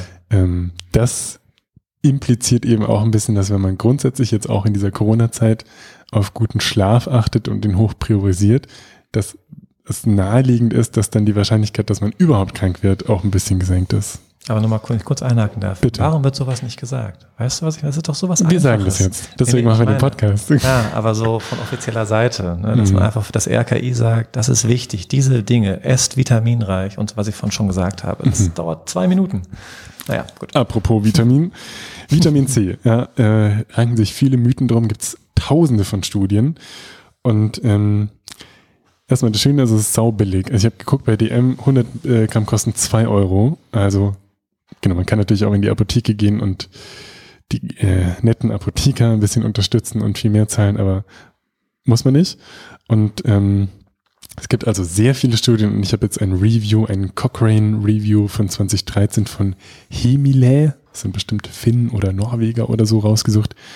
Die haben 29 RCTs angeguckt, bei denen, also randomisierte, kontrollierte Studien wieder, bei denen 0,2 Gramm oder mehr gegeben wurden. Und dann hat man leider gesehen, dass es keinen Einfluss auf die Inzidenz hat, also auf die, die Häufigkeit der, der Infektsymptomatiken, die auftreten aber eine leicht verkürzte Krankheitsdauer. Das heißt, da hat man das äh, erstmal unter dem Aspekt angeguckt, wie wirkt es denn prophylaktisch? Also wenn jetzt jemand in der Erkältungszeit im Winter jeden Tag ein Gramm Vitamin C nimmt, was bringt das? Vermutlich nicht so viel. Aber es bringt ein bisschen was, also besser als nichts. Also sollte man es machen, würde ich vorschlagen oder denken. Oder spricht wenig dagegen. Ähm, und dann gibt es leider wenige therapeutische Trials haben die geschrieben, also dann eben ja, therapeutische Trials in dem Sinn, dass wenn Leute schon krank sind, dass man ihnen dann Vitamin C gibt. Gibt es aber einen von Anderson et al., packe ich auch unten mit rein. Ich packe alle Studien einfach mit rein, da muss ich nicht, nicht das jedes Mal sagen. Da hat man den 8 Gramm zu Symptombeginn äh, gegeben. Und da hat man ähm, Benefit zur, zur Schwere und Zeit der Symptome gesehen. Also 8 Gramm ist relativ viel Genau, das wäre so ein kurzer Abriss zu Vitamin C. Wenn ich da kurz einhaken darf, Bitte, ich bin, immer. ähm, es gibt einen Tee, den ich in der Praxis, also den ich vom Freund kennengelernt habe vor drei Jahren und in der Praxis sehr viel ausprobiert habe, der heißt Zistus-Tee. Und da gibt es Studien zu, die habe ich jetzt nur gerade nicht parat, aber die zeigen, da sind so Gerbstoffe drin, das wirkt siebenmal stärker antioxidativ als ähm, Vitamin C, also körperreinigend kann man sagen. Und das wäre was, was ich auch den Leuten, die Interesse haben, auch jetzt den Corona-Patienten empfohlen habe, das einfach im Winter regelmäßig zu trinken. Das ist so eine, das ist die Zistusrose aus Griechenland, wächst da in den Bergen und die Leute sind sehr gesund. Das hat man da getestet und es wirkt einfach reinigend, kann man sagen. Also der Körper, dann wird der Müll, der Zellmüll abtransportiert und das Immunsystem kann gut arbeiten. Und habe ich in der Praxis immer getrunken, da wurde schon drüber lustig gemacht, aber ich war im ersten Jahr ständig krank in der Praxis und seitdem ich den Tee trinke, viel, viel weniger und auch viele Patienten, die oft so latent ähm, ja, angeschlagen waren, berichten sehr Positives. Also wollte ich nur mal, wollte ich mal erzählen. Zystus-Tee und Super. für mich der beste, ich will keine Werbung machen, aber ist der von Dr. Pandades, weil der ähm, sozusagen die komplette Pflanze nimmt. Es gibt viele andere Sorten auch, aber da habe ich gute Erfahrungen mitgemacht. Das okay. ist wirklich eine gute Sache. Ja. Und ich habe jetzt äh, gemerkt, ich muss mich kurz revidieren zum Vitamin C, ja, soll man ja auf jeden Fall nehmen, was äh, macht schon Schlechtes. Äh, ich bin mir nicht mal ganz sicher, aber ganz weit hinten in meinem Kopf erinnere ich gerade, dass es, glaube ich, Studien dazu gibt, die sagen, dass äh, Trainingserfolg eingeschränkt wird dadurch. Mit der, der theoretischen Grundlage, ich bin mir nicht mehr ganz sicher, aber ich meine, es gibt diese Studien und die, die, das Modell dahinter ist, Du sagst, Vitamin C ist ein Antioxidant, also es macht äh, bestimmte so zum Beispiel Reactive Oxygen Species, die da im Körper zwangsläufig die ganze Zeit entstehen und dann Krawall machen wollen im Gewebe, macht das Vitamin C platt. Und dadurch wird zum Beispiel Entzündung runtergefahren. Das ist per se was ganz Gutes. Also wenn ich jetzt in Gefahr laufe, einen Infekt zu, zu entwickeln und dann nehme ich zum Beispiel diese 8 Gramm Vitamin C, dann ist das super, weil dann braucht mein Immunsystem Power und Unterstützung, um diese Entzündung erst oder also nicht, nicht klein zu machen, weil die Entzündung wie das Fieber eigentlich eine, eine, eine wertvolle Eigenleistung des Organismus ist. Ähm, genau, aber es hilft eben, die, genau, keine schwere Symptomatik auszubilden.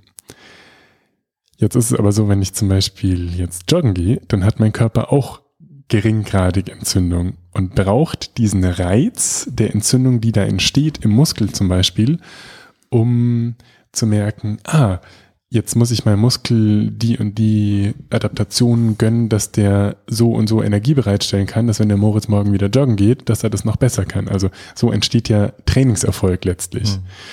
Und das kann ich eben verringern, indem ich die ganze Zeit mit Antioxidantien, zu dem auch Vitamin C gehört, äh, das also mit Nachdruck ähm, ver verhindern will. Genau, also, also finde ich klingt total stimmig und wie immer, die Dosis macht das Gift. Also man muss auch, weil es das man so dauerhaft einnimmt, finde ich eh schwierig. Man ist immer so phasenweise und gut gucken, was man damit auch Negatives ähm, anrichten kann. Ich würde auch nicht sagen, Cistocel durchgehend trinken, mhm. aber einfach mal so als eine Woche. Oder wenn man sagt, ich fühle mich gerade nicht gut, dann für diese Zeit und dann wieder eine Pause machen, dann mal was anderes, Ingwer oder so.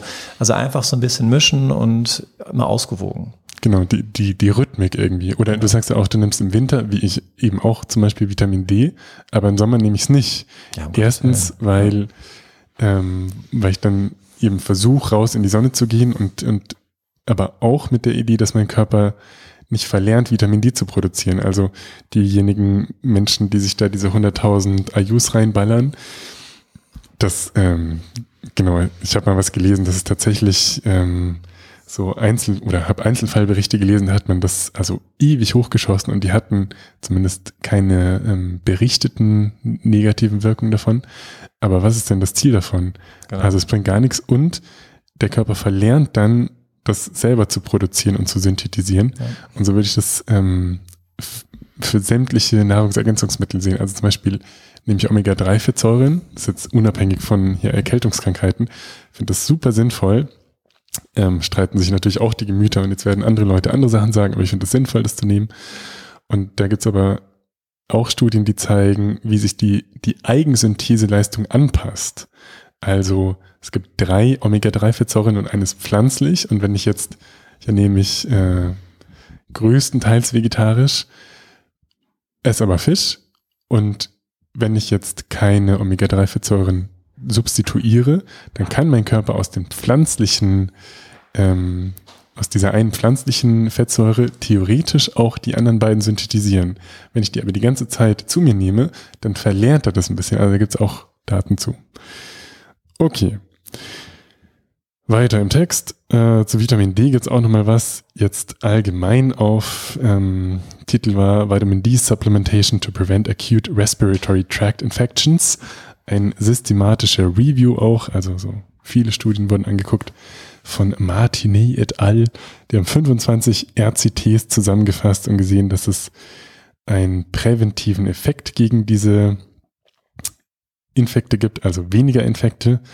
Und zwar vor allen Dingen bei denjenigen, die wirklich dann normwertig äh, defizient waren. Und Wirkung war auch besser, wenn sie es täglich genommen haben, anstatt irgendwie einmal in Pro der Woche, Woche oder einmal im Monat ja. so eine, eine super hohe, hohe Bolusgabe. Das heißt, jetzt hatten wir Schlaf, Vitamin C, Vitamin D. Dann habe ich was zu Probiotika gefunden. Gibt es auch ein Review mit 14 RCTs von Hau et al. 2011 Probiotika versus äh, Placebo zur Prävention akuter Atemwegsinfekte. Da hat man auch gesehen, dass die Wahrscheinlichkeit äh, zu erkranken niedriger ist weniger Antibiotika verschrieben wurden und wenn man krank war, dann hat es aber die Krankheitsdauer nicht verkürzt. Ich habe keine Ahnung von Antibiotika. Hast du da in der Praxis mal was verschrieben oder irgendwie Berührungspunkte gehabt? Also ich könnte jetzt nicht sagen, wo man das kauft, auf welche Stämme man achtet, was man dann nimmt, was man besser nicht nimmt. Hast du Erfahrung? Wenn nicht, ist gar nicht schlimm. Ich überfalle dich jetzt damit. Hm. Du meinst sozusagen die Probiotika, Probiotika ne, genau. genau. Ja. Also ich kenne Kollegen, die das machen. Selber habe ich noch nicht so viel damit gearbeitet. Ich arbeite tatsächlich auch bei mir selber eher mit ähm, entweder Brottrunk oder halt Kombucha, muss ich sagen. Hm. Und ähm, deswegen Probiotika habe ich jetzt selber mal genommen, weil ich mal so eine Schulanalyse gemacht habe und gesehen habe, dass es anscheinend ganz katastrophal ist. So als hätte ich Antibiotika genommen, was ich interessant fand und dachte, ich äh, ersetze das mal. Es hat aber nicht viel gemacht. Also ich glaube, da ist ein, da ist ein großes Potenzial und habe auch nicht so viel Erfahrung. Was ich aber spannend fand, ich nehme jetzt halt, also Kombucha ist so ein Pilz aus, der in Asien viel eingesetzt wird und der soll auch, ja, das ist jetzt schwer richtig zu erklären, aber auch den Körper so unterstützen, gesund zu bleiben, sage ich mal so ganz platt.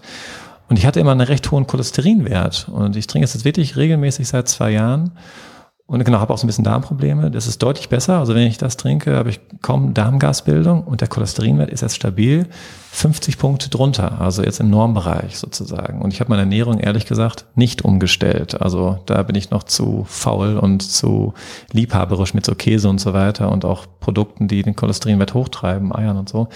Also muss es irgendwie daran liegen, weil ich mache auch weniger Sport als früher. Also finde ich interessant, dass das wirklich, ähm, dass sowas auch eine Möglichkeit ist. Also es gibt viele Möglichkeiten zu machen, aber jeder muss sozusagen seins finden. Aber dieses, der Brottrunk, ich weiß nicht, ob ihr das kennt, das ist ja auch so ein, ja, so ein Hefeextrakt, sag ich mal, der auch, der, der sozusagen probiotisch wirkt im Darm und Kombucha denke ich auch. Also ich bin eher so, ich bin nicht so ein Freund von, ich nehme ganz viele Vitamine, sondern ich nehme ein, zwei Zusatzsachen so natürlich. Also ich trinke einen Saft oder trinke einen Tee oder so das reicht dann für mich. Mhm. Also ich bin nicht derjenige, der jetzt sagt, ich nehme jetzt äh, 20 Vitamine und messe genau mein Zinkgehalt oder so. Also ich glaube, wenn man viel wichtiger ist es, ist so die, ja, wie soll man es nennen, also die, die Stabilität oder die, der Einklang von Psyche, Seele und, und Körper sozusagen, dass ich eher gucke, wenn ich da stabil bin, dann bin ich auch gesund. Also das, das ist viel, also wenn ich jetzt das Beispiel nehme, ich schluck ganz viele Pillen, bin aber unzufrieden, dann bin ich trotzdem krank.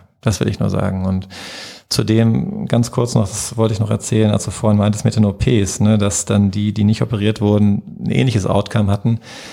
Es gibt jetzt auch Studien zu, wenn man wirklich in Gedanken sich die OP vorher ähm, durchspielt, also wirklich sozusagen ähm, komplett auch gedanklich mit dabei ist vorher, dann gibt es ein besseres Outcome zum Beispiel. Also die Macht der Gedanken ist noch völlig unterschätzt sozusagen. Also man deswegen, das ist ja auch wahrscheinlich viel von der von der Placebo-Wirkung, aber das ist so wichtig für uns Therapeuten, finde ich jetzt viel wichtiger als irgendwelche Vitamine nehmen, die auch wichtig sind auf jeden Fall, aber den Patienten zu unterstützen, dass er positiv denkt, dass er an sich glaubt und dass er auch sagt, ich komme da gut wieder raus, weil das macht verdammt viel aus. Also bei Krebspatienten habe ich immer wieder erlebt, wenn die sich aufgegeben haben, waren die sehr schnell, es ist sehr, sehr schnell gegangen.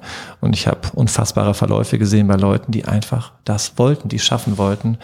Also der Wille und der gute Gedanke ist ganz, ganz wichtig und sehr elementar. Das wollte ich nochmal in den Raum stellen. Absolut. Und da gibt's äh, ganz viel schöne klinische Forschung, die man auch so in dem PNI-Bereich wieder verorten kann, zu Erwartungsmanagement, ähm, zu genau zu, zu positiven äh, Grundlebenseinstellungen und sowas, wie sich das auf HIV-Erkrankungen, onkologische Erkrankungen und so auswirkt. Ja, ja. total. Du hast äh, das Zink erwähnt, das wäre mein letzter Punkt, da bin ich auch fertig. äh, ein Review von Singh et al. Äh, die haben 13 Trials angeguckt und haben gesehen, dass es eine Assoziation ähm, zwischen der also Zinkeinnahme und einer signifikanten Reduktion der Dauer und der Symptomschwere, also Intensität gab. Ähm, auch haben die gesehen, dass man wahrscheinlich insgesamt äh, seltener krank wird, weniger Schule verpasst. Also alle Leute, die noch zur Schule gehen und da nicht hin wollen, die sollten kein Zink nehmen. und Genau, dafür musste man das mindestens fünf Monate supplementieren.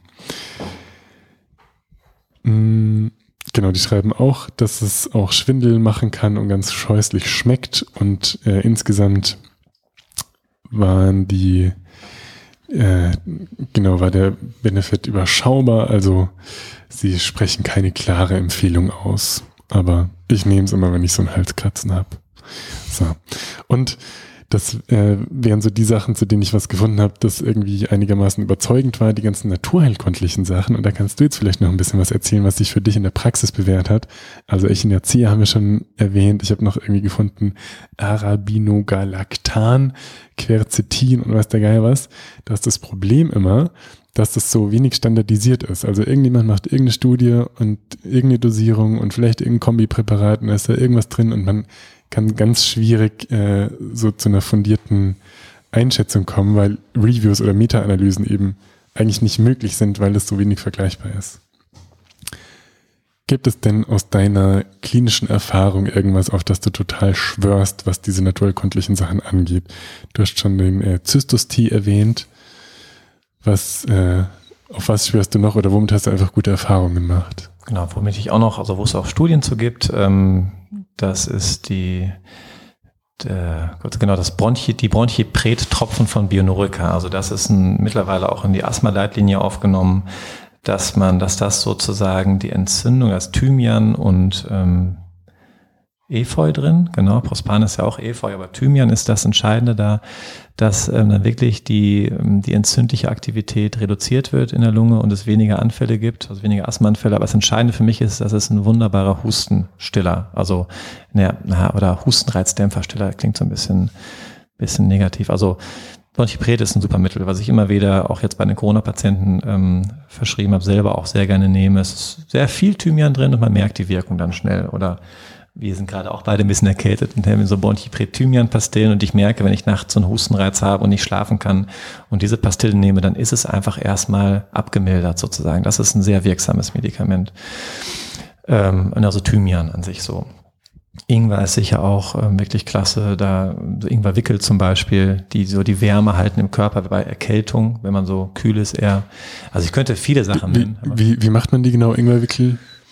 Genau, man kann sozusagen Ingwermehl nehmen, dass man Ingwermehl ähm, in so ein, ja, in so eine Mullbinde nimmt und dann ähm, ja, wärmt und dann einfach ähm, dann auf den, auf den Rücken zum Beispiel oder, oder auf die Brust, auf die Brust spannt. Gibt auch Anleitungen im Internet.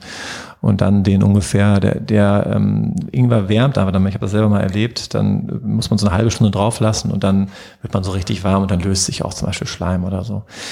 Also da gibt's einige Sachen. Also ich persönlich, ja, ich weiß nicht, ob ich das jetzt hier erzählen soll, schwöre halt auf Sinusitis. Das ist so ein Kombipräparat, ähm, wenn ich so ein bisschen Kratzen im Hals habe. Da sind viele Sachen drin. Das muss, das will ich jetzt nicht äh, alles im Einzelnen erzählen, aber das ist was, was, was, wo ich meinte, ich merke, es ist was in Dysbalance. Und dann überlege ich, was brauche ich jetzt? Und bei mir wirkt ganz stark die Psyche. Wenn ich das nicht habe, fühle ich mich unsicherer und werde kränker. Das ist also absolut die Psyche auch. Aber die hat sich bei mir so etabliert, dass wenn ich das habe, fühle ich mich sicher. Und so hat jeder so sein Medikament so ein bisschen. Deswegen ist da auch viel Placebo-Psyche mit dabei. Aber es funktioniert sozusagen. Also es halt bei mir etabliert und das ja, habe ich bei einigen Patienten auch dann so, sag ich mal, etabliert. Ein sehr schönes Medikament noch, was ich gerne erwähnen würde, ist das Zinnober-Com. Das ist Belladonna. Und Belladonna kann man sich ja vorstellen, ist ja diese hochrote Frucht sozusagen und macht, wenn ähm, als Vergiftungssymptom halt ähm, Fieber und ähm, ja auch Halsschmerzen und so weiter und es ist eben hochroten, also einen hochroten Kopf, sag ich mal, und große Pupillen noch, deswegen Belladonna. Und das ist sehr niedrig potenziert, das ist irgendwie D2 oder D3 in dem Medikament und zusammen mit, ähm, ja, mir das, das reicht erstmal sozusagen. Und das funktioniert auch gut. Also da habe ich das Gefühl, das ist so das anthroposophische Antibiotikum oder das pflanzliche Antibiotikum. Da gehen sehr viele ähm, Mandelentzündungen fallen mit weg. Also es sind so ein paar Schlagwörter. Aber ich könnte noch ganz viele andere nennen. Es ist wirklich individualisiert. Aber so Bronchipret bei Husten ist wirklich sehr gut und ähm, Zinnober kommt sozusagen bei Halsschmerzen, was ja viele haben, dann geht's einfach schnell weg, muss man sagen. Aber das ist so Standard. Ne? Also ich versuche wirklich sehr individuell mit den Leuten zu arbeiten und zu gucken, was derjenige braucht. So. Und Belladonna, wenn man dran glaubt, wirkt auch. Naja, also da, hier, hier muss ich dir wirklich widersprechen, weil da habe ich wirklich ähm, das funktioniert auch bei Leuten, die, die nicht dran glauben, weil das so, das ist auch ähm, verschreibungspflichtig, weil das wirklich so, also ist ja nur ein bisschen verdünnt. Also wenn man da jetzt zum Beispiel mehrere Pulverpacken von auf, äh, auf ist, dann da kriegt man auch sozusagen Vergiftungserscheinungen. Also das ist hm, halt okay. fast Phytotherapie sozusagen. Okay. Aber ja, also es gibt andere Sachen, so zum Beispiel höhere Potenzen, da ist halt die Frage, was da genau wirkt. Ne? Wirkt da die Essenz oder wie auch immer. Da ist es ganz schwer, das in Studien nachzuweisen. Das sind eher Einzelfallberichte, aber es gibt wirklich ein paar Klassiker und das waren so die beiden, die bei einer großen Masse wirken würden, da bin ich sicher, wenn man da eine Studie machen würde. Aber ich wollte jetzt die Belladonna auch nicht diskreditieren. und finde es eigentlich schön, jetzt haben wir fast zwei Stunden gesprochen, wow. dass wir, glaube ich, zu, zu manchen Sachen unterschiedliche Meinungen haben, Total. aber gleichzeitig einen ganz ähnlichen Wunsch für eine, für eine ganzheitliche, menschenbezogene Medizin, die eben auch naturheilkundliche Mittel sich, sich zunutze macht. Und ähm, da hast du einen großen Erfahrungsschatz. Und ähm, danke, dass du den Podcast mit mir aufgenommen hast. Sehr gerne. Gibt es noch irgendwas, was dir ein Anliegen ist, was du nochmal sagen willst? Sonst machen wir einfach nächstes Jahr. Das ist nämlich ein tolles Projekt, das ihr gerade aufbaut. Ein Therapeutikum in Köln, einen neuen Podcast. Stimmt, das ist eine gute Idee. Das äh, können wir sehr gerne machen. Das ist nämlich ein Gemeinschaftsprojekt und ich glaube, dass in Zukunft die Gemeinschaft einfach sehr wichtig ist. Ein Aspekt, den wir ähm, nicht beleuchtet haben, nicht ganz kurz anschneiden will, ist sozusagen auch Achtsamkeit und Meditation. Also der Geist, der gesunde Geist. Also wir haben jetzt viel über die gesunde Seele, wie halte ich mich so stimmungsmäßig wohl und was mache ich, damit mein Körper gesund bleibt. Aber das ist zunehmend was, womit ich mit den Menschen und auch bei mir selber arbeite wie bleibe ich auch geistig gesund? Weil das ist in dieser Zeit, wo die so schnelllebig ist, die uns so ähm, ja so auch aus der Mitte immer wieder bringt, weil wir so viele Aufgaben haben, ist das so zentral, immer wieder zu gucken, sich halt zu zentrieren. Wo stehe ich gerade? Was brauche ich? Und diese innere Einkehr, da liegt so viel Potenzial zur Gesundheit drin in meinen Augen und ja, da versuche ich ein Vorbild zu sein, gelingt mir nicht immer, aber vor allem das auch mit dem Patienten auch teilweise zu üben. Wir machen dann Atemübungen, weil ich merke, die sind so angespannt und ich sage, jetzt atmen wir einfach mal dreimal ein und ganz lange aus und guck mal, wie sich das anfühlt, bei Angstpatienten zum Beispiel oder generell Anspannung. Und das hat so eine Wirksamkeit. Also da, wenn die es dann schaffen, sich mal hinzusetzen, sich zu zentrieren, diesem Wahnsinn zu entfliehen, den wir haben, dieser unfassbaren Schnelllebigkeit, die auch einfach krank machen kann, muss man sagen, dann hat man schon viel gewonnen. Also da würde ich alle zu aufrufen, dass wir das noch mehr, dass wir diese stille Einkehr wieder üben. Und ja. Was machst du für dich selber, wenn du sagst, du willst gutes Vorbild sein? Also was ist so dein Ritual oder deine, deine Übung? Tatsächlich ist es so, dass ich einmal die Woche mit einem sehr guten Freund meditiere und das ist auch das, also immer morgens ähm, und ansonsten immer wieder versuche, wenn ich merke, ich bin gestresst, ich ziehe mich aus der Situation raus, ziehe mich zurück, Beispiel auf der Arbeit, ich merke, es in der Ambulanz. Früher es geht alles aus dem Ruder. Ich ein, bin total verwirrt im Kopf und ich kann einfach nicht mehr. Ich brauche mal kurz einen Moment der Besinnung. Gehe ich aufs Klo. Ganz einfach, ganz banal. Gehe aufs Klo, schließe mich da ein, bin fünf Minuten da, schließe die Augen, mache eine Art Powernap sozusagen, wo ich, das habe ich oft gemacht, auch wenn man so total erschöpft ist, war in so 24-Stunden-Diensten. Und dann bin ich wieder frisch, dann bin ich wieder zentriert und weiß, was ich wieder brauche. Also eine Art Blitzmeditation. Kurz zurückziehen, kurz aus der Situation rausgehen, kann man auch im Streit gut machen, wenn man das Gefühl hat, es ist sowas von destruktiv, einfach rausgehen, kurz besinnen, raus oder auch an die frische Luft, durchatmen, was auch immer, aber aus der Situation rausgehen und sich kurz besinnen, das hilft immer. Und die Atmung ist für dich ein guter äh, Rückbezugspunkt. Total und vor allem auf, ich hatte selber mal eine Phase, wo ich sehr angespannt war und hatte dann überall im Körper Entzündung, Augenentzündung, Verklebung. Und da meinte die Augenärztin, habe ich nachher nochmal angerufen, übrigens, Herr Kuhlmann, achten Sie auf die Ausatmung.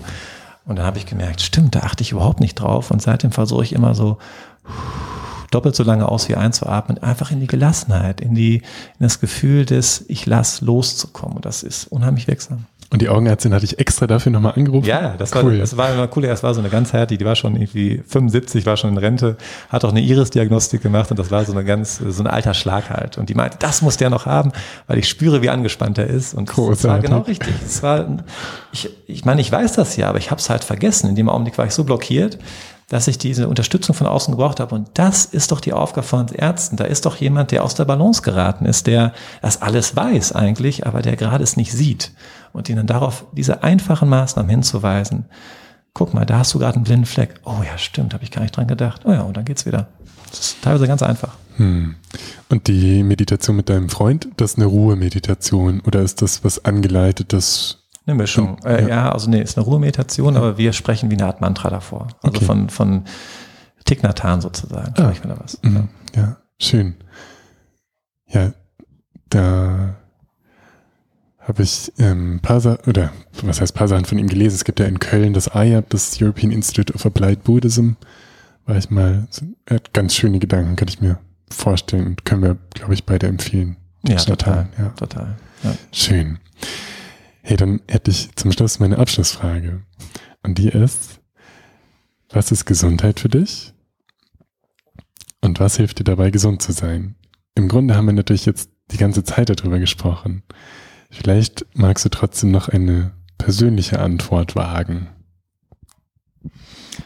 Ja, also ich habe ja wirklich, glaube ich, schon viel dazu gesagt. Also es ist sicherlich nicht die Abwesenheit von Krankheit, sondern es ist ja, Gesundheit ist dann da, wenn Körper, Seele und Geist miteinander kommunizieren, wenn sie sich wahrnehmen können und wenn da so am besten wie so, da sind ganz viele Ströme, so in alle Richtungen stelle ich mir das vor, so wie man, oder so Energien, die miteinander kommunizieren und ähm, man, man, man nimmt sich gegenseitig wahr. Also diese drei Bereiche nehmen sich wahr und, und ähm, achten aufeinander und ja, sind im Einklang und dann ist Gesundheit da. Also dann das versuche ich halt zu fördern, indem ich meinen Körper versuche zu pflegen.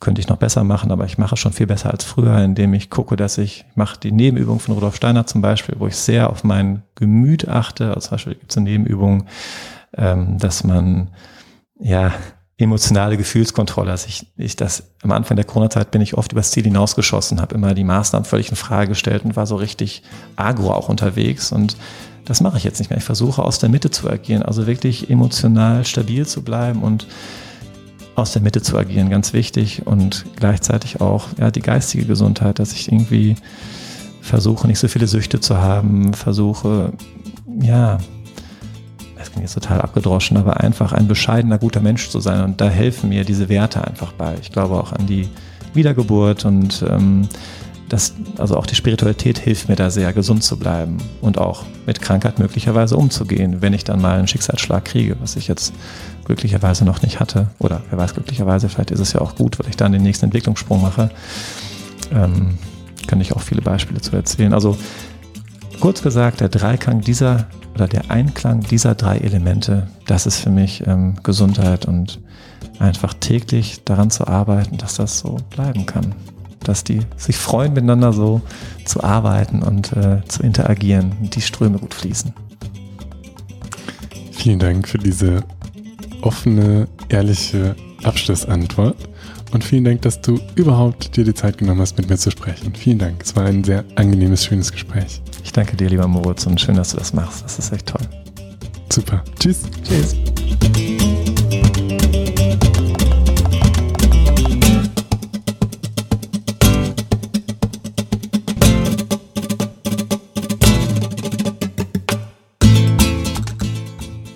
Als kleiner Junge wollte ich Pilot werden. Das bin ich nicht. Trotzdem komme ich jetzt in den Genuss, eine Art Durchsage machen zu dürfen. Eine wichtige noch dazu, macht euch bereit für den Disclaimer. Die in diesem Podcast besprochenen Inhalte dienen ausschließlich der neutralen Information und allgemeinen Weiterbildung. Sie stellen keine Empfehlung oder Bewerbung der beschriebenen oder erwähnten diagnostischen Methoden, Behandlung, Arzneimittel oder allgemeinen Lebensstilmodifikationen dar.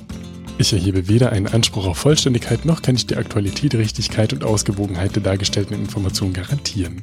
Bitte nutzt euren gesunden Menschenverstand und fragt im Zweifelsfall und bei Beschwerden immer und frühzeitig einen fachkundigen Arzt. Dieser Podcast kann eine solche fachliche Beratung nicht ersetzen und ich keine Haftung für Unannehmlichkeiten oder Schäden, die sich aus der Anwendung der hier dargestellten Informationen ergeben, übernehmen. Thank you for listening to the Thrive Talk podcast.